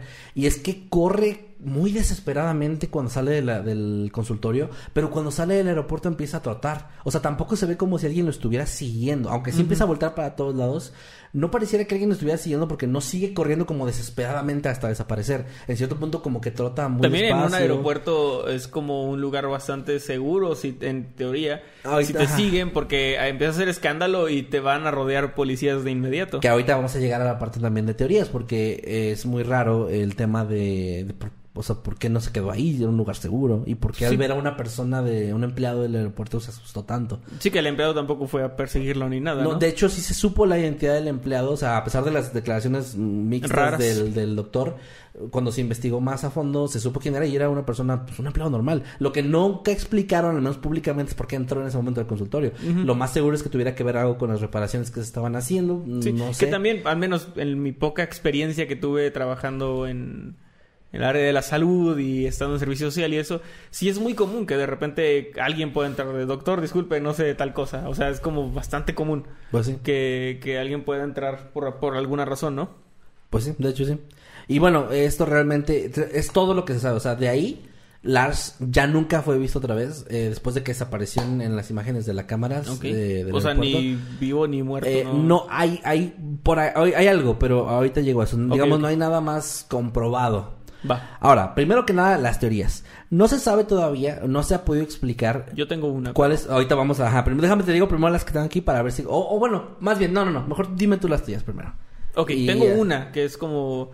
Eh, no sé qué tan bien lo habrán revisado en el hospital, pero eh, si recibió un golpe muy fuerte o varios golpes muy fuertes en la cabeza, podría haber tenido una contusión Ajá. no detectada y esto provoca comportamientos erráticos, puede provocar Paranoia. paranoia y, o sea, puede ser que él mismo, al, al estar solo en un país que no conoce con una contusión, en caso de que la tuviera, en un hotel lleno de gente que habla otro idioma, pudiera esto provocarle una paranoia más fuerte, que aparte dices estaba en una zona medio fea, Eh. igual y no es como que le quisieran hacer algo tal cual, pero sí se sintió en desconfianza lo que iba incrementando su paranoia, porque eso explica también que supuestamente lo querían matar, pero estuvo toda una noche en el hotel sin que le pasara nada, luego volvió a llamar a su madre. Sí. Y sí, en el Pero también, aeropuerto... incluso el comportamiento, o sea, llama pero no explica mucho. Sí, como que Luego no. no. contesta, pero sí tiene el teléfono prendido porque pues luego puede volver a llamar. Sí, y eso un- junto a tomar, eh, no, no- desconozco realmente el, el, El medicamento. el medicamento que le dieron al Tengo, analgésico. tengo ahorita pero más- entre una ajá. contusión y tomar un analgésico que pueda ser muy fuerte,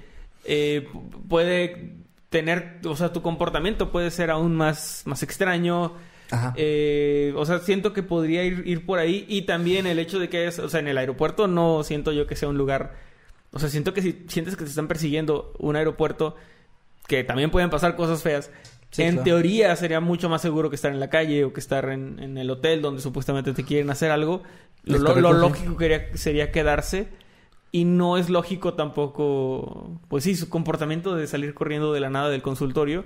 No, de, Y- de, de hecho ahorita, ahorita que dijiste lo de medicamentos, sí, sí tengo en las teorías y todo esto más información y el medicamento es un- punto importante, pero tienes tu, su truco en la historia también. Ahorita Ok, ok. eso. Y bueno, mi teoría es esa, de la contusión. Creo que me, me suena a una contusión. Pero creo que cuando salió corriendo, dijiste que hay como un bosque por ahí o algo así mencionaste. Sí, aledaño, ajá. Bueno, eh, probablemente Se corrió hasta ahí y se perdió. O sea, porque pues los bosques son lugares muy complicados, en especial si no conoces la zona. Sí, sí, sí, Este, sí, sí. y pues sí, supongo que, que pudo haber terminado por ahí, pues lamentablemente muriendo de hambre o, o por alguna caída, si estaba todavía muy paranoico o de frío, no sé, son muchas cosas que pudieron haberle pasado en el bosque, pero yo creo que me voy por esa teoría. Tu teoría, de hecho, no sé si la gente aquí lo, lo comparte, pero tu teoría es la más eh, la más recurrente en cuanto a las, Ok.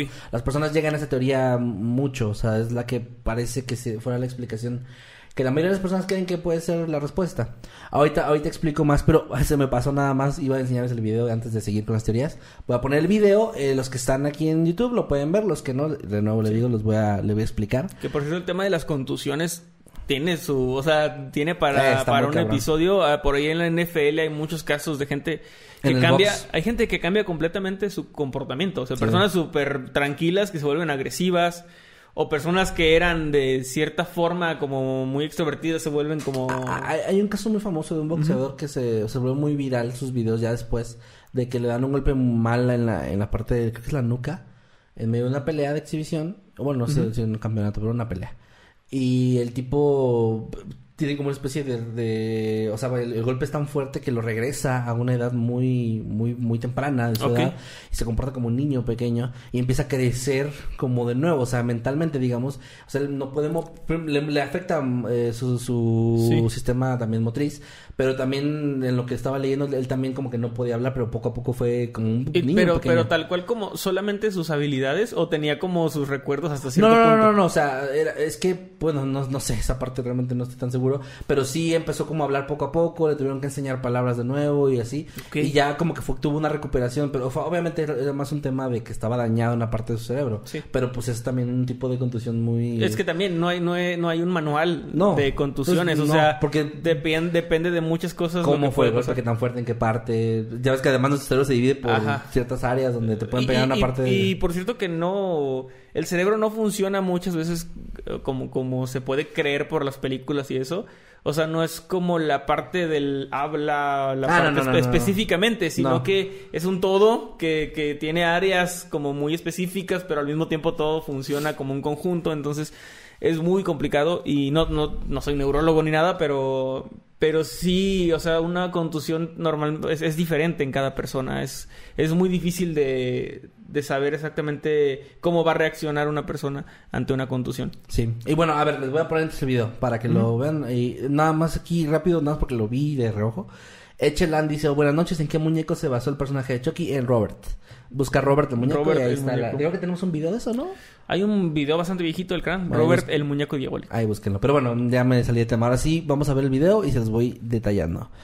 Eh, también para que Manuel aquí lo vea. Ahí podemos ver eh, a Lars entrando. De hecho, trae su mochila, es trae su aeropuerto. maleta. Están entrando al aeropuerto. Ahí incluso en una parte está como buscando el consultorio. Habla con una mujer que lo guía hacia donde, a donde tiene que ir. Y si lo notan, eh, su comportamiento se ve normal. Está hablando con De hecho, ella. camina un poco extraño, pero no sé si tal vez así caminaba él. Eh, bueno, sí, sí, sí, bueno, no sé. Ahí sí Como no... con una leve, leve, como que se apoya más en el pie izquierdo, si se fijan. o Tal vez tenga que ver con que con, Con los golpes. que le dieron. O sea, puede que haya tenido unas lesiones leves, pero sí tienes razón, como que. Noto que se balancea un poquito hacia, Un el- poco. hacia su lado izquierdo al momento. Pero También, bueno. bueno, está car- cargando una maleta también, no sé. Quién sabe, pero en esta parte siguiente que les voy a mostrar es donde sale corriendo. Ahí es donde quiero que los que están viéndolo y de los que no se los describo, eh, noten la forma en la que corre inicialmente. De hecho, este también es un punto importante para los que están bien, no están escuchando nada más. La, el ángulo de la cámara no está viendo directamente hacia donde está el consultorio. De hecho, es un punto ciego.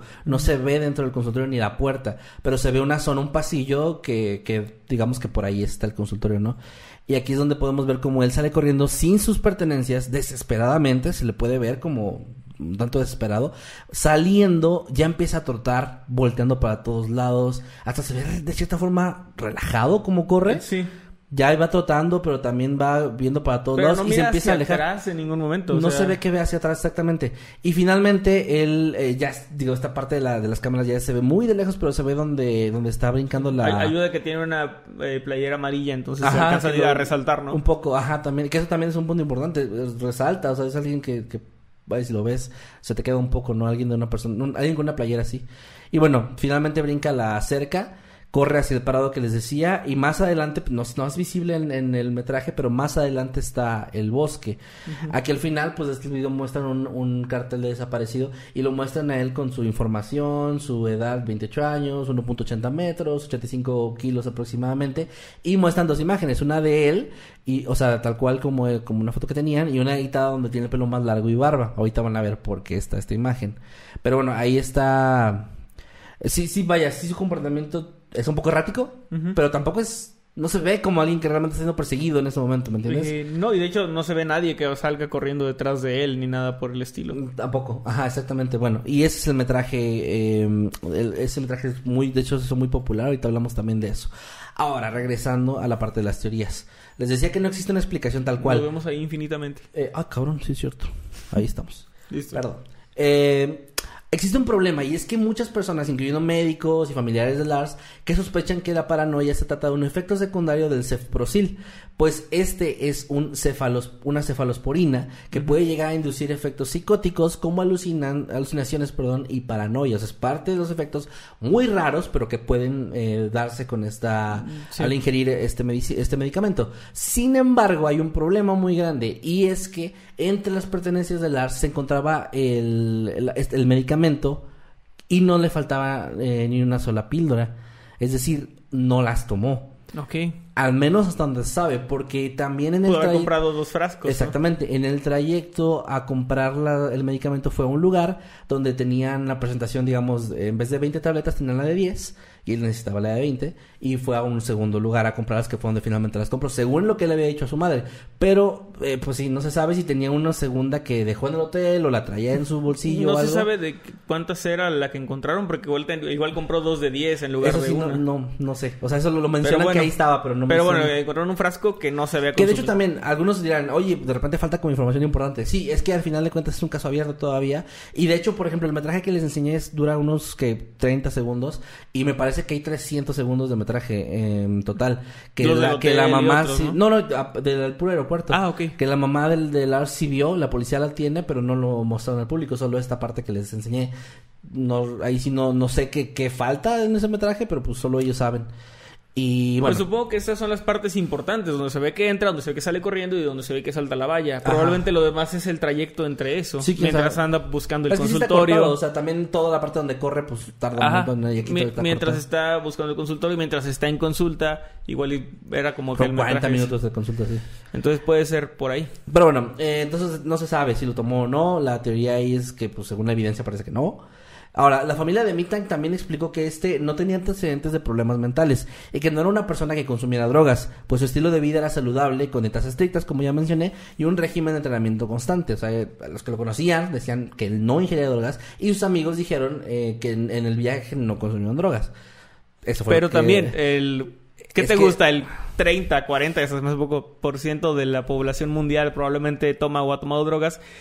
Y el 98% de las mamás te van a decir que sus hijos no toman drogas. No, y los amigos también yendo a otro país, haciendo algo ilegal, eh, pues difícilmente lo van a, lo van a eh, eh, confesar, ¿no? Sí. Pero bueno, a pesar de esto, lo que se ha especulado es que pudo, o sea, una de las explicaciones es que pudo haber sufrido de un colapso mental provocado por una enfermedad mental no diagnosticada. Esa podría ser una de las explicaciones. Ahora, después de su desaparición, Sandra contrató, su madre, a un investigador privado quien revisó los registros de los hospitales cercanos buscando pacientes que no tuvieran identificación pero no encontró ningún registro de alguien, ni siquiera que con él, ni, nada similar. Eh, Lars, de hecho, y esto es algo que tú también mencionaste, tenía, eh, tenía cierta experiencia en la cacería y la pesca, porque era parte de sus aficiones, pero no se sabe con certeza si esto era suficiente para sobrevivir, porque era un bosque muy grande, bueno, es un bosque muy grande, y además estar expuesto en la naturaleza, con tal vez una, una, contusión o con esta paranoia, algo así, lo pondría más en peligro que, que realmente ayudarle en algo. Y también eh, en esas fechas, eh, justo en ese verano, eh, había mucho calor, eran temperaturas muy altas que también se cree que pues, sería difícil sobrevivir en, expuesto a la naturaleza así nada más. Sin embargo, un año después de su desaparición, hubo un reporte de un camionero que dijo que lo había visto haciendo autostop en Varna, pero eh, no se pudo comprobar. De hecho, ni este ni otros avistamientos similares pero se reportaron. ¿Un año después lo vio o un año después declaró que lo había visto? Un año después lo vio. O sea, ah, lo vio y, lo, o sea, no, no, sabía quién era, pero lo vio y, luego, se acordó y dijo, ah, creo que es esta persona. Bueno, hay otro, otro testimonio también. Eh, en 2019, que es lo más reciente que ha habido de Ok, no, y muchísimo tiempo Muchísimo tiempo, pues son cinco años. Eh, un, otro camionero eh, alemán le dio un aventón a un hombre en una autopista desde Dresde y lo llevó hasta Schlido en Brandenburgo. Brandenburgo. Este hombre, el camionero, después se enteró del caso. O sea, él no sabía nada del caso, luego se enteró y o sea, pensó que se puede tratar de la misma persona, aunque dijo que ahora se veía mm, como muy, con un semblante muy cansado, este, como los pómulos muy marcados, etcétera, y además era cabello largo y la barba, por eso la imagen que les mostré hace unos momentos, que ya sea como que se ha empezado a compartir ya como esta versión de cómo se podría ver eh, en años más recientes si estuviera, si es que está vivo. Y otro dato curioso es que este ha sido uno de los casos de desaparición más famosos de YouTube. Que su video de la cámara de seguridad del aeropuerto que les mostré llegó a recaudar hasta 20 millones de visitas en 2018. O sea, hasta 2018, que es la última vez que se se tomó como la cifra. Lo busqué, pero no encontré ninguna, así que no sé si hay una versión actual. O sea, perdón, no sé si esa versión existe o las versiones que están son resubidas. Sí. Pero no encontré el, digamos, original, no sé qué canal sí, el de los millones de no, no lo encontré. Pero este dato estaba ahí porque incluso el caso es conocido de cierta forma como el caso de desaparición más famoso de YouTube. Y en países de habla alemana o esta zona de Europa eh, como que se volvió súper popular también gracias a youtubers de casos de misterio y así que lo empezaron a compartir y se volvió muy conocido. Entonces este caso, de cierta forma, como que no, en su momento no tuvo tanto impacto, em, al menos mundialmente hablando, pero se fue siendo más conocido gracias a esto y ahorita pues ya llegó a todos, a todos lados. Y pues ah, lamentablemente este caso termina de una forma bastante triste y es que al día de hoy todavía su paradero es desconocido y el caso sigue abierto pero sin resolverse y pues más allá de las teorías no se sabe qué pudo haber pasado con pues, él. no han encontrado un cuerpo o algo así, entonces está la esperanza de que simplemente su mente no esté bien y que ande por ahí, o sea, se puede. y ahí les va a hacer algo que me pareció interesante, pero tómenlo con, con pinzas, porque esto lo leí en un comentario de Reddit, en uno de los links en los que estuve investigando. Y es que hay una persona, bueno, varias personas que comentaron que son de este país y decían, bueno, uno de ellos específicamente dijo, eh, a mí este caso me parece triste, pero me parece muy un caso más de este país porque aquí esas cosas pasan. Y él estaba como de cierta forma denunciando que eh, la, la, policía ahí es como muy incompetente y que si su caso no avanzó más o no, no lo buscaron mejor es porque No le- nunca le hacen caso a este tipo de casos. Y mencionó toda esta parte que les digo también, de la reputación del hotel, incluso la reputación del Golden Sands, que fue donde se quedaron primero. Tampoco era chido. No es que no fuera chida, es que también tenía reputación de que iban a ir las personas jóvenes por drogas, mujeres y estas cosas. Y que también hay en la mafia en ese país, al parecer, y en esa zona andan muy activos. Entonces, él dijo, yo no creo que tenga algo que ver con la mafia, pero tal vez eh, él se enteró de algo de esto, o algún taxista o alguien le dijo, se empezó a poner paranoico. Y yo lo que creo que pasó, que es también lo que tú decías, por ejemplo, es que se perdió en el bosque y que en medio de su ataque de paranoia murió y simplemente no lo han encontrado porque no lo han buscado bien. Y es una zona, me imagino, o sea, para llamarse bosque tiene que ser Tiene que algo ser grande. grande. Sí, y pero pues bueno, te digo, en parte él dice que no lo han encontrado eso porque no han hecho un muy buen trabajo. Sí. Y eso también me resuena un poco porque parte de lo que estaba investigando es que sí batalló un poco la mamá de Lars a- para que Para que le hicieran caso, casos, así como que encontró mucha hostilidad eh, en parte de las autoridades y de la gente en general. No sé si habrá un tema ahí con Alemania y Bulgaria, no sé. Pero, pero sí, es algo de lo que encontré también. Se me hizo como también interesante comentarlo. Porque, pues, me- de cierta forma es triste que me recuerda también a Latinoamérica, ¿no? A Sí, de México, hecho, que- justo estaba pensando que cuando se ha perdido gente aquí, normalmente pues llega el FBI o llega gente, no sé si habrá forma o hu- hubiera existido forma de que las autoridades alemanas pudieran entrar a hacer su investigación, que hubiera, los alemanes creo que sí tienen fama de ser bastante, Sí. pues bastante rectos, ¿no? Muy... Y, y Sandra sí los contactó y Ajá. buscó ayuda, pero pues no, hay- no sé ahí tampoco venía si le ayudaron o no. O sea, solo mencionan que ella lo intentó, pero Sí. pues, no sé. Y el caso, pues ahí termina. Esa es, esa es la historia de Lars. Eh, y pues, eh, no sé. Pues muy interesante, muy, muy intrigante muy triste y, y también. triste. Y yo también, a ver, eh, ya en opinión personal, pues sí, me inclino mucho por el tema de la contusión. Más que del medicamento, por el tema de, ok, no se sabe si lo tomo. Lo podemos dejar como un quién sabe. Pero lo de la contusión sí me parece un tema, pues muy plausible. O sea, que, Sí. que no lo revisaran bien. Incluso también menciona esta persona esto de que a lo mejor ni lo revisaron bien por ser un extranjero. Como que, pues nada más de que... Y es ah, que o sea, también, vamos a decir la verdad, hay médicos muy buenos en todo el mundo y médicos malos en todo el mundo. A lo mejor le tocó un mal médico o alguien no tan capacitado que, que pudo no, no haber detectado que tenía algún otro problema. Porque si te dieron un golpe tan fuerte para reventarte el tímpano y para algo de la mandíbula, dijiste. Ajá. O sea, para, para, sí, o sea, para lastimarte así fuerte, te pudo haber provocado una especie de contusión. Ahora, eh, no se, no se sabe, supongo, cómo fue ese golpe. Pudo haber sido por caer al suelo, pudo haber sido por una patada, por un, un puñetazo. Tam- también lo raro cosas. es que su comportamiento raro salió a la luz, por así decirlo, hasta que se encontraba ya solo, porque te digo que incluso sus amigos, él estaba hablando bien con sus amigos de, no, Sí. váyanse, yo estoy bien, me voy a regresar Que, pronto. que también en, optimista". en las contusiones puede pasar, o sea, hay, O sea, hay de casos de gente que está en un accidente y luego se levanta incluso a ayudar y todo Y y, luego empieza a tener comportamientos raros o incluso fallecen porque tenían hemorragias internas que no sentían eh, y puede, o sea, hay muchas cosas que pueden pasar y que, que no tiene que ser inmediato, o sea, no, no es como, sí, no, no tiene que ser en el momento. Fíjate, acá preguntas Lenny Shido si hay teorías conspirativas del caso. Dice, creía haber visto algunas hace tiempo cuando vi el caso. La única que encontré eh, de conspirativa es referente a la mafia. O sea, la, la teoría dice que, mm, que sí hubo un problema con la mafia y que sí lo estaban buscando, Buscando, y que sí. lo terminaron matando ellos. O sea, que no desapareció, sino que lo encontraron ellos y le hicieron algo. Porque justo se basaban en el tema de que al parecer allá el tema de la mafia también es muy, muy fuerte, ¿no? O al menos en esos años, no sé actualmente. Pero era como nada más eso. De ahí en fuera, pues no había mucho más que. Sí. Pues sobre todo porque hay metraje, o sea. Si hubiera esa- si, si, si en este caso no, no, no hubiera metraje de todo esto y lo último que supiera es que salió corriendo, eh, sería a lo mejor un poco, no sé. Sí, podrías pensar que el empleado a lo mejor sí era Ajá, parte de o eso. que en el hotel le hicieron algo, le pasó algo, no sé. También. pero, bueno.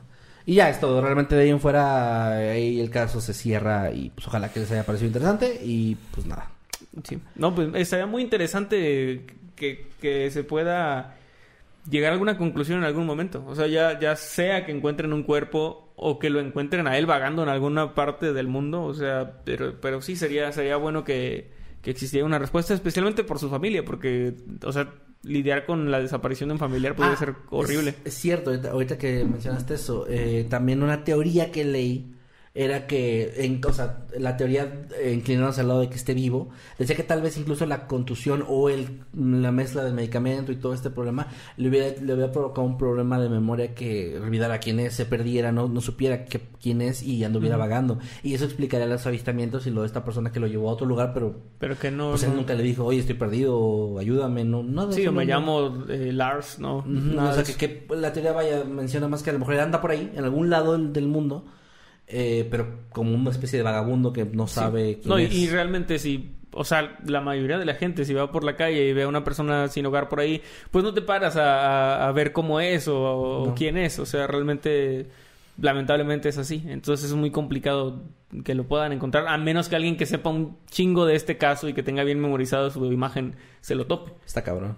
que está muy difícil. Bueno, ¿quieres leer eh, superchats? Sí, vamos a, vamos a continuar entonces este con, con la lectura de los superchats. Déjame ver dónde nos quedamos. ¿Te acuerdas Eh, cuál fue el último? Sí, nada más quiero comentar aquí, hace rato dejó Jagger Van Drack un, un, un comentario que dice sobre tu caso. Yo opino que podrían haber sido dos enanos hasta tres parados uno encima de otro. Voy llegando, ¿de qué hablan? ¿Eso también se pudo ver? Dos niños. Dos niños Eran tus dos amigos de estos niños. Bueno, pero el primer superchat es el de Plon, Plonja. ¿Lo quieres leer o lo leo? Eh, Pues lo leo porque es una, es una recomendación sobre Puebla que dice tacos de la Oriental y chalupas, saludos de Puebla. Saludos hasta Puebla y pues nos vemos allá, ojalá puedas ir. Ahí está. Ya me, ya me agarró el- esta cosa vez. Así que sigue. Muy bien, gracias a Dani, Dani Locpo. Que nos manda 500 pesos argentinos. Muchas, Muchas gracias. gracias. Dice, buenas noches, noctámbulos. Quería pedirles un saludo para mi esposa Rakun Miku, que gracias a ella los empecé a escuchar y hoy pudimos verlos juntos en vivo. Mira qué bonito. Saludos. Pues claro que sí, un saludote a Dani Lokpo. A Rakun Miku y también a Dani Lokpo. Un saludito a los dos que estén de lo mejor. Gracias por estarnos acompañando acá. Gracias por el superchat, por el apoyo. Y un abrazo, chicos. Muchas, muchas gracias. Gracias. Ojalá que les haya gustado el episodio de hoy. También gracias a Oscar Pimentel.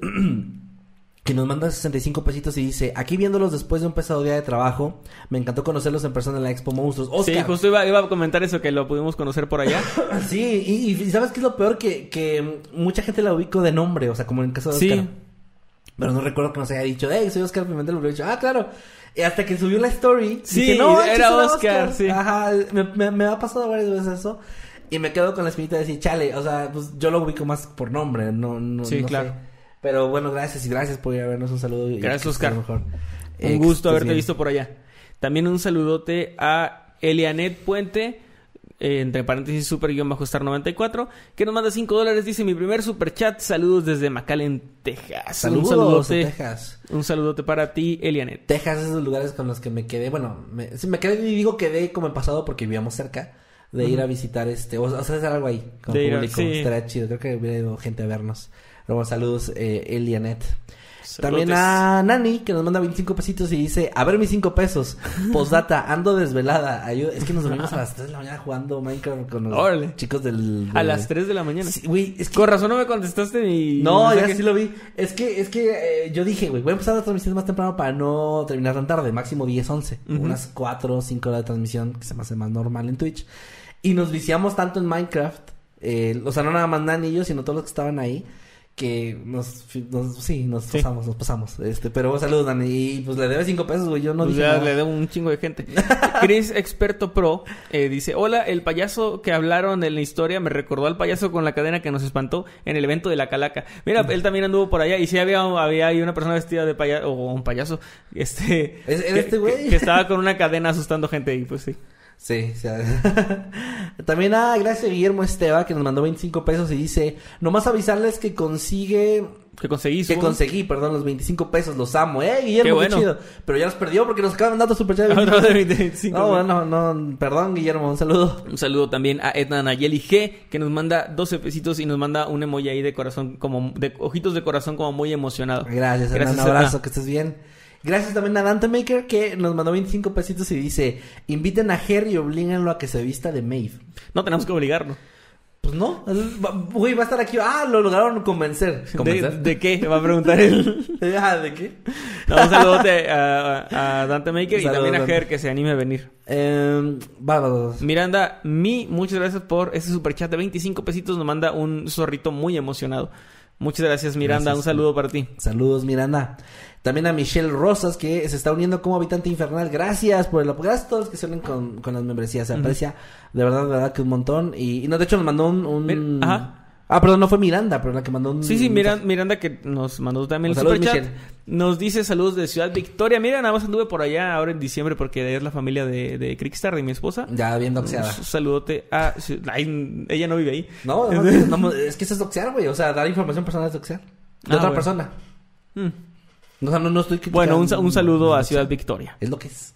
Y saludos a Shanat Camarillo que nos mandó 10 dólares. Gracias, Shanat. Y dice: Paso de rápido a dejarles para una coquita bien fría. Los veo mañana porque ando en chinga y no me da tiempo. Nos pueden saludar el moco de Manuel a mi mamá y a mí, porfi, los viejos sabrosotes. Bueno, no sé si esté por aquí. Es un poco complicado. Tu moco, ¿eh? No, sí. ya limpio. Pero mira, en ausencia de mi moco, pues lo, lo saludo yo y lo, lo saluda Kevin también, ¿no? Sí, sí. sí. Este, pues sí, un saludote para Shanat y, y para... Ay, perdón. Olvidé el... Ah, ¿dónde está? ¿Qué? El, el nombre de la mamá de Shanat, ¿cuál es? Eh, Rocío. Rocío. Un Sí, saludote sí. para Shanat y Rocío. Una disculpa, eh. Se me Sí, no, fue sí, completamente... Estoy casi que es Rocío porque Shanat Camarillo, Rocío Camarillo. sí. Un Saludos saludote a las para los dos. Abrazo. Que estén de lo mejor. Y también, también nos queremos mucho. También gracias a Nirv GTZ, que nos mandó 125 pesos. Gracias, Ay, muchas Nirv. gracias. Y dice, llegué justo cuando me compré un elotito. Ay, les qué dejo rico. para que ustedes también se compren uno. Se les quiere. Postdata, mi novio Brandon dice que si lo pueden saludar con voz de narrador, pero que Kevin inicie. A ver. A ver. Pero Qué rico un elotito, Inicio, pero pues voy a decir que soy más que ¿no? Va. No, no como cambio de roles así. Hola, ¿qué tal? Buenos días, tardes o noches. Los saluda su amigo Masketman. Y su amigo Nightcrawler. Y este es un saludo. Ah, sí, tú dices Sí, eso. sí, sí. Yo digo, no digo nada, güey, qué pedo. No, güey, pues Y no. este, y este es un saludo Pinche muy huevón. especial para Brandon y para Nirv, que estén de lo mejor. Muchas, muchas gracias. Que estén muy bien. Un Pinche saludo y un huevón. abrazo para los dos. Oye, no es mi culpa que tú te adueñes de las frases, cabrón. Am, vas, vas, vas. Eh, muchas gracias a la Catrina del Mictlán, qué buen nombre, Qué que ya tiene dos meses como habitante onírico. Dice, hola chicos, excelente video como siempre, mis perrijos y yo les mandamos saludos desde el Mictlán. Mira nada más, un saludo para ti, para tus perrijos, la Catrina del Mictlán. Y un gracias, abrazote. gracias por la, por la, bueno, por estar ahí como miembro. Sí, dos muchísimas gracias. Gracias. También Mew Harley nos manda un superchat de 65 pesos y dice, hola, soy Yesenia, cumpleaños el martes, ¿me pueden felicitar con voz de narrador, por favor? Eh, Claro que sí. Gracias, me encanta escuchar el podcast. Gracias, gracias, Mew Harley. Hola, ¿qué tal? Buenos días, tardes o noches. Los saludo a su amigo Nightcrawler. Y su amigo Masketman. Y este es un saludo súper especial para Yesenia. Feliz cumpleaños, que estés de lo mejor, pásatela muy bonito y ojalá que te consientan bastante. Muy feliz cumpleaños, Yesenia.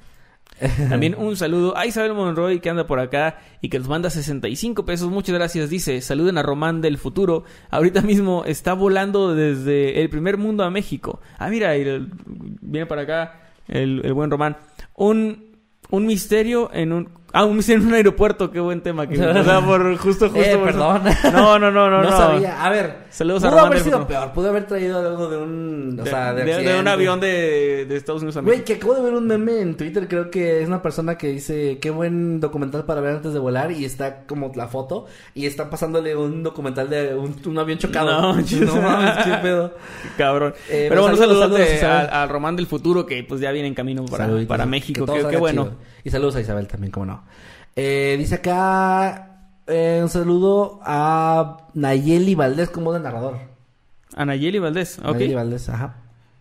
Hola, ¿qué tal? Buenos días, tardes o noches. Los saluda su amigo Nightcrawler. Y su amigo Masketman. Y este es un saludo súper, súper especial para Nayeli Valdés. Un saludo, tal- gracias. Saludos. Eh, Moria Ivanov dice, antes de que se vayan de nuevo les comento lo de la comida, me siento muy spame- spammer, pero es para que coman cosas chidas acá en Puebla, les recomiendo las semitas, tacos Ajá. árabes, molotes, chalupa, antojitos. A mí me han recomendado mucho el mole que tiene sentido, o sea, el mole poblano. Mole poblano. Aunque me, me dijeron, me sentí un poco ofendido porque me dijeron que, que es como muy condimentado y picante. ¿De dónde gusta así? A mí me encanta el picante, Ah. por eso me Ah, un poco te- te advirtieron, Sí, de que no, pero cuidado, es muy picante. O, por favor. Y tú así como el perrito de cómo, cómo chingón no vas a... Ajá, a ver cómo chingados no voy. No, sí se me antoja. Voy, voy a- definitivamente voy a probar el mole poblano.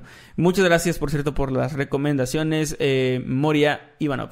Y también un saludote para Freddy Rocher, que nos manda 10 dólares canadienses. Mira, nada más. Mira nada más. Y dice, Muchas gracias. eh, ya mandaron para la coquita, yo mando para completar para el pomo. Ah, mira. Muy Eh, bien. Que no saben. Pues me compro otra coca. Otra cosa. sí. No, muchísimas gracias, Freddy Rocher. Saludos este, hasta Canadá. Un saludote. Oye, no había pensado que la gente, así que, o sea, adicta a la coca, o sea, a la coca del refresco. Ajá. Y, y, y así adicta también a otras cosillas. Toma, toma su latita de coca bien, ah, qué chido. Y luego ya la usa como para... ¿Mm? O sea, es como le dan doble uso a todas esas cosas. Es cierto, sí, sí. y sí. reciclan al mismo tiempo. Pero no lo estoy fomentando. y gracias, gracias, Freddy. Eh, The Raptor dice acá, hagan colaboración con el mundo de cabeza. El mundo de cabeza, un saludo. Eh, Saludos. pues, sí, no, no, no, no Nunca, nunca nos hemos... con- con- o sea, no nos hemos ¿no? ni topado, no sé de dónde es. No sé dónde es el mundo de Este, cabeza, pero un saludo. Ahí le mandan este saludo a Mundo de Cabeza y si quieren una colaboración, claro. pues De hecho, hace tiempo llegó un mensaje de me llegó un mensaje de Instagram a mi Ah, en- en personal, que decía mundo de cabeza y así de que hola, ¿cómo estás? Y yo, ah, muy bien. Y ubico, ubico tus videos y la madre, ah, sí, chido. Y luego entré y vi que era una cuenta fake y yo, ¿what? Quedaste. Este, pero sí, yo estaba platicando, sí pensé que era como, como para una colaboración. Oye, pásame tu y no. contraseña. Sí, ¿cómo no? Ah, claro que sí.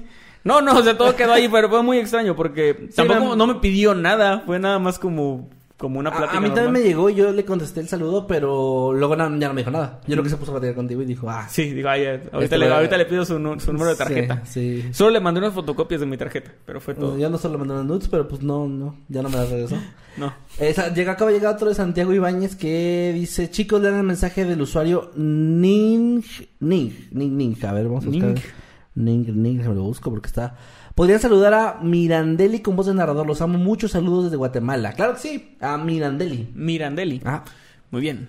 Hola, ¿qué tal? Buenos días, tardes o noches. Los saluda su amigo Nightcrawler. y su amigo Masketman. Y este es un saludo para Mirandelli. Saludos, muy, muchas gracias por acompañarnos acá y un abrazo. Gracias, un abrazo.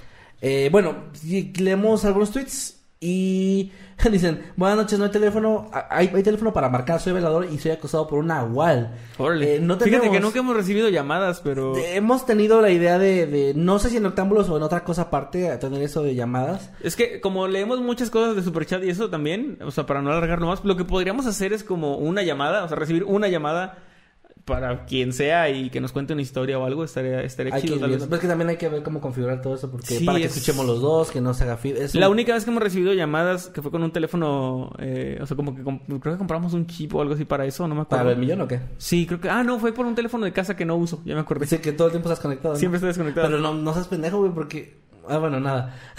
ya iba a decirles nada. no. ¿Cómo? Que sí, sí, sí, nada, nada, nada. Bueno, este, Este- y lo, lo colocamos con la bocina al, al, Ajá. al micrófono y funcionó bien. Funciona bien, sí.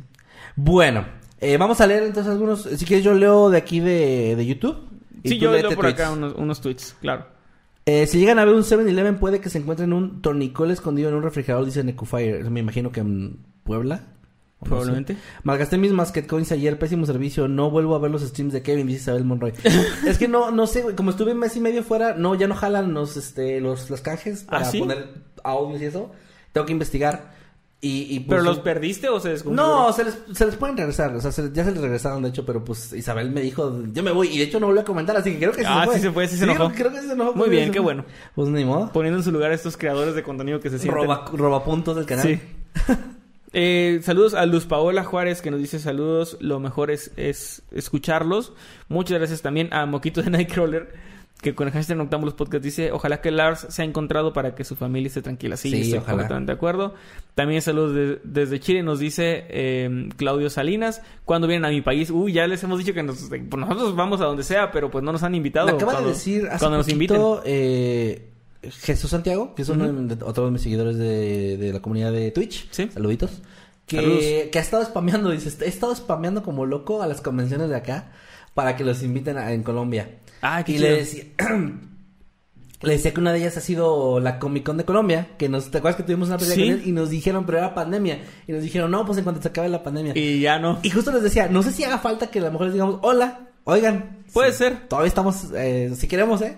Pero no sé, güey, no sé. Puede ser. Nunca he sido bueno con ese tema de decir, oigan, invítenme a algún lado. No, yo tampoco. Pero pues no sé si a lo mejor sea el camino bueno. Pues ahí debemos tener contacto todavía. o sea, mostrar entonces- interés nosotros también, pues. Sí, de que, oigan, pues aquí estamos. Para cuando quieran, vamos. Hay que ver. Eh, acá MXHI dice, un saludo para mi ex Luna. Saludos. Saludos, ¿qué, qué, Perdón. qué, Qué peculiar mandarle saludos a una ex. Por eso se me hizo muy como que me resaltó. Yo tengo una buena cantidad de Masquetcoins ahorrado, dice Jesús Santos. Chicos, algún día volverán a publicar el Noctámbulos previo al hackeo. Quiero volver a ver el saludo en idioma perro. Ah, chinga. ¿Cuál? Ah, ¿Pero hubo un Octámbulos perdido o qué? Que yo sepa, todos están ahí. A lo mejor se, se quedaron en privado algunos y no nos dimos cuenta. Fíjate, no, no sé. Bueno, ahorita checamos. Pero bueno, de, de que según nosotros no se ha perdido ningún capítulo de Noctámbulos. Hay que revisarlo. Eh, saludos a Leonardo Corachi que dice hashtag Noctámbulos Podcast. Ahora Lars es el loquito del centro en algún pueblo húngaro. Pues puede ser. Eh, chicos, mándenme un saludo con voz de narrador o, me, o memeo. Ok, no los amo mucho, son eh, las- Yo, son yo creo que pompitas. debería, debería mearse. Tus pompitas. Te acabo de decir que son tus pompitas. Ah, no escuché esa parte, pero bueno. ¡Ay! ¡Ay! ¿Qué pasó? Ah, sí, pues. ¿Y No, cómo ver, lo hicieron? un pero lo saludamos como, como mis pompitas. Yo diría que sí. Ok, Pues un saludo para mis pompitas y que no se- ¡Ay! Hola, ¿qué tal? Buenos días, tardes o noches. Los saludos a mi Nightcrawler. Y su amigo Masketman. Y es un saludo para mis pompitas. Que no se meen, por favor. Saludos. ¿Cómo se mean las pompitas? O sea, ¿qué- No lo quiero averiguar. Ah, no, no lo quiero averiguar. El creepypasta del episodio perdido de Noctámbulos, dice Edna. Son los mejores youtubers de género del terror. Gracias, Mariana Zárate. Eh, dice, sí falta uno. Ok, gracias, gracias, lo voy a checar. Edwin Hernández, es mi primer en vivo. Fíjate, saludos, ¡Eh, Edwin, qué mira. chido! Saludos. Yo tengo una... Ah, ya había leído eso. Eh, Andrea Palmar, gracias, saludos. Jennifer Méndez. Saludos a Grey aquí en Twitter que dice gracias por traer este tema, el de Lars. Yo, Ah. lo había, yo lo había buscado porque salió en un iceberg de desapariciones y se me hizo bien interesante. Pero efectivamente los pocos videos de habla hispana solo muestran este video con poca información. Pues sí, no hay tanta información de ese, supongo. Sí, eh, traté de investigar lo más que pude. De, De, hecho, hecho, yo eh, había escuchado de ese tema, pero precisamente era Poquito, como, así como que- el video y este eh, turista alemán se perdió y salió corriendo y, Y ya. hay, hay como muy, mu- o sea, vaya, no sé si decirle desinformación o no, pero eh, lo que yo encontré de repente tenía como bien poquito, era como... Y de hecho había muchos que decían de que ese turista entró al aeropuerto y de pronto salió corriendo y, se, y se perdió para siempre. Y es como... Sí, te- no te dan todo el contexto. Ajá, entonces fue lo que me gustó de- del tema, que cuando empecé a investigar dije, ah, ti- tiene como que mucho de dónde sacar, pero también encontré por ahí como versiones medio raras. Oh, perdón, este, como por ejemplo de que mm, venían fechas diferentes en algunos lugares y así, o sea, entonces no sé si sea el pedo del idioma, de que pues sea, sea noticias en alemán, en alemán o en... eh, Búlgaro. ¿En búlgaro es ese idioma? Creo. Sea, Bueno, no, no, no, no sé, pero bueno, en el idioma de que se habla en Bulgaria. Y... mm, No sé si ese es el tema, güey. No sé si es el pedo de que haya un pedo ahí de que Eh, se pierdan en traducción o se confunden. Cuando he traído temas también, por ejemplo, no sé, de Corea, de otros Ah, países, con, con idiomas que son muy distintos, eh, normalmente es, es, es común que haya discrepancias en fechas. y eso. Discrepancia y siempre en- falta información. Incluso en temas que son en inglés, a veces te encuentras con detalles que son diferentes. Sí. Que no se complementan ni siquiera que se contradicen. Sí, de hecho, oh, esta vez no hice lo que a veces hago que les cuento las varias versiones porque no eran tan diferentes algunas cosas y también porque la mayoría coincidían en una versión. Entonces agarré esa versión y no... Sí. Como que me ignoré la otra. Pero Bueno, por ejemplo, en esto lo del, lo del payaso, me encontré con información que decía que el papá de la niña en algún momento había tenido como un encuentro de con ovnis este antes, pero no No- no parecía tener algo que ver. Sí, no no me pareció que tuviera algo que ver, entonces no no no lo No, y de hecho el tío una vez, este, vio un Vio- vio- perro, se, un perro, se un peleó perro- con, el, con el diablo en el cerro. abuelo. Ajá, y vio un perro que, que que eran como dos perros así como... En- Pero luego vio que estaban apareando. Sí, se, se me hizo que no era muy relevante, entonces no lo incluí. Nanisauria en Twitter nos dice, eh, espera, no sé si entendí mal, pero ¿había cámaras dentro de la habitación del hotel? No, no, había cámaras en, el, hotel. O sea, lo que se La el- recepción. lo que les decía de que se, estaba errático en el... Eh, es que entraba y salía de su habitación. O sea, no, no, no, no había cámaras dentro de la habitación. Bueno, no sé, espero que no. Pero sí, no, lo, lo, lo- bueno, es que ese metraje no está disponible, pero lo que se describe es el pasillo, la parte de afuera del hotel y Sí. la recepción. Bien, pues no sé Eh, si vamos cerrando ya. Creo con- que sí, con eso nos vamos despidiendo. Voy a mandar saludos así como los expresa a los que están en el chat. Gracias a los que están acá. Elisa 15, May, Alice Telaya, Auris Gómez, Claudio Salinas, Sauro Hernández, Sans Esqueleto, El Slow Basado, Jocelyn Caute y Dani T, que me aparecen aquí. Gracias, saludos, gracias por estar. Gracias a nuestros mods. A Tenía Parreño, hoy no sé quién más estuvo porque fueron los únicos que vi, pero si alguien estuvo y no lo vi, perdón, gracias. A Jimmy que se pasó un rato aquí en la transmisión también, nos saludó. sí. Y pues nada, gracias a todos los que nos escuchan, gracias a los, a los que nos escuchan también a través de plataformas de audio, no nos olvidamos de ustedes, los queremos mucho. Y Noctámbulos siempre anda ahí en el top también 200 de México. ¿Sí? Creo que no hemos llegado a pasar del 100, pero pues me siento muy, muy orgulloso de que ahí andamos. Ahí andamos, sí. Ahí, ahí Escuchen también Historias del Mundo Creepy, que es nuestro otro podcast, que son pues, ya ese se ha historias, llegado más lejos. historias más serias que, que les, les va, no más serias, sino como que contadas de forma más habitual por nosotros. Les está yendo muy bien, escúchenlo por ahí en Spotify. Escuchen las recopilaciones que tenemos aquí en YouTube también, que les ha ido muy, muy chido. Eh, y pues vean nuestros videos, apoyen este proyecto que está, que nos ha dado tanto y que sigue creciendo. Gracias. Y acuérdense que el próximo 10 de marzo... en Manuel Puebla. Va a estar ahí. Más tocando. información ahí en mis redes sociales. Por ahí está el flyer con el enlace para, para los boletos. Hay hasta un número de teléfono por si necesitan información ahí del boletaje. Así que pues no, no hay este... ¿cómo? O sea, está toda la información ahí. No, no, es, no hay pierde para llegar al lugar. No les digo el lugar porque no me acuerdo exactamente cómo se llama. Pero es un... Igual café. el otro viernes vamos a, a- o sea, te vamos Sí. a preparar el flyer aquí para que lo vean y los, se los leemos así como lo de la expo. Y viene nueva música también. Por los que siguen mi música, pues va. El, el próximo mes, en marzo, ya hay nueva música. Y de ahí espero no detenerme de sacar música por un buen rato porque he estado trabajando y produciendo bastante. Así que, pues sí, viene básicamente un año repleto de música. Se vienen cositas. Se vienen cositas, ¿Y cosas tus grandes. redes- tus redes para- Me encuentran en todos lados como arroba emanuel-night, ahí en, en Instagram, en Twitter, en TikTok no lo uso mucho, pero pues por ahí también. Este, pues ahí me encuentran. ¿Y a ti? A mí como arroba Kevin más que nada en todos lados. Les recuerdo que ya estoy haciendo transmisiones a través de Twitch otra vez. Ya regresé. Eh, los días martes y jueves a partir de las 6 de la tarde. No les digo 6 siempre porque puedo empezar un poco más tarde. Pero como siempre les digo, síganos en redes. Ahí les avisamos siempre de todo. Siempre ponemos un tweet o una story Sí. o una publicación de que ya vamos a, a estar en vivo. O Emanuel en el caso de Emanuel su música. Y también obviamente de Mundo Creepy, de Noctámbulos y de todo esto. Así que muchas gracias a todos los que nos siguen por allá. Y eh, pues nada, nos vemos el próximo viernes para otra eh, transmisión más eh, completamente en vivo de Noctámbulos Podcast. Saludos y buenas noches. Que estén bien chicos, bye. Adiós.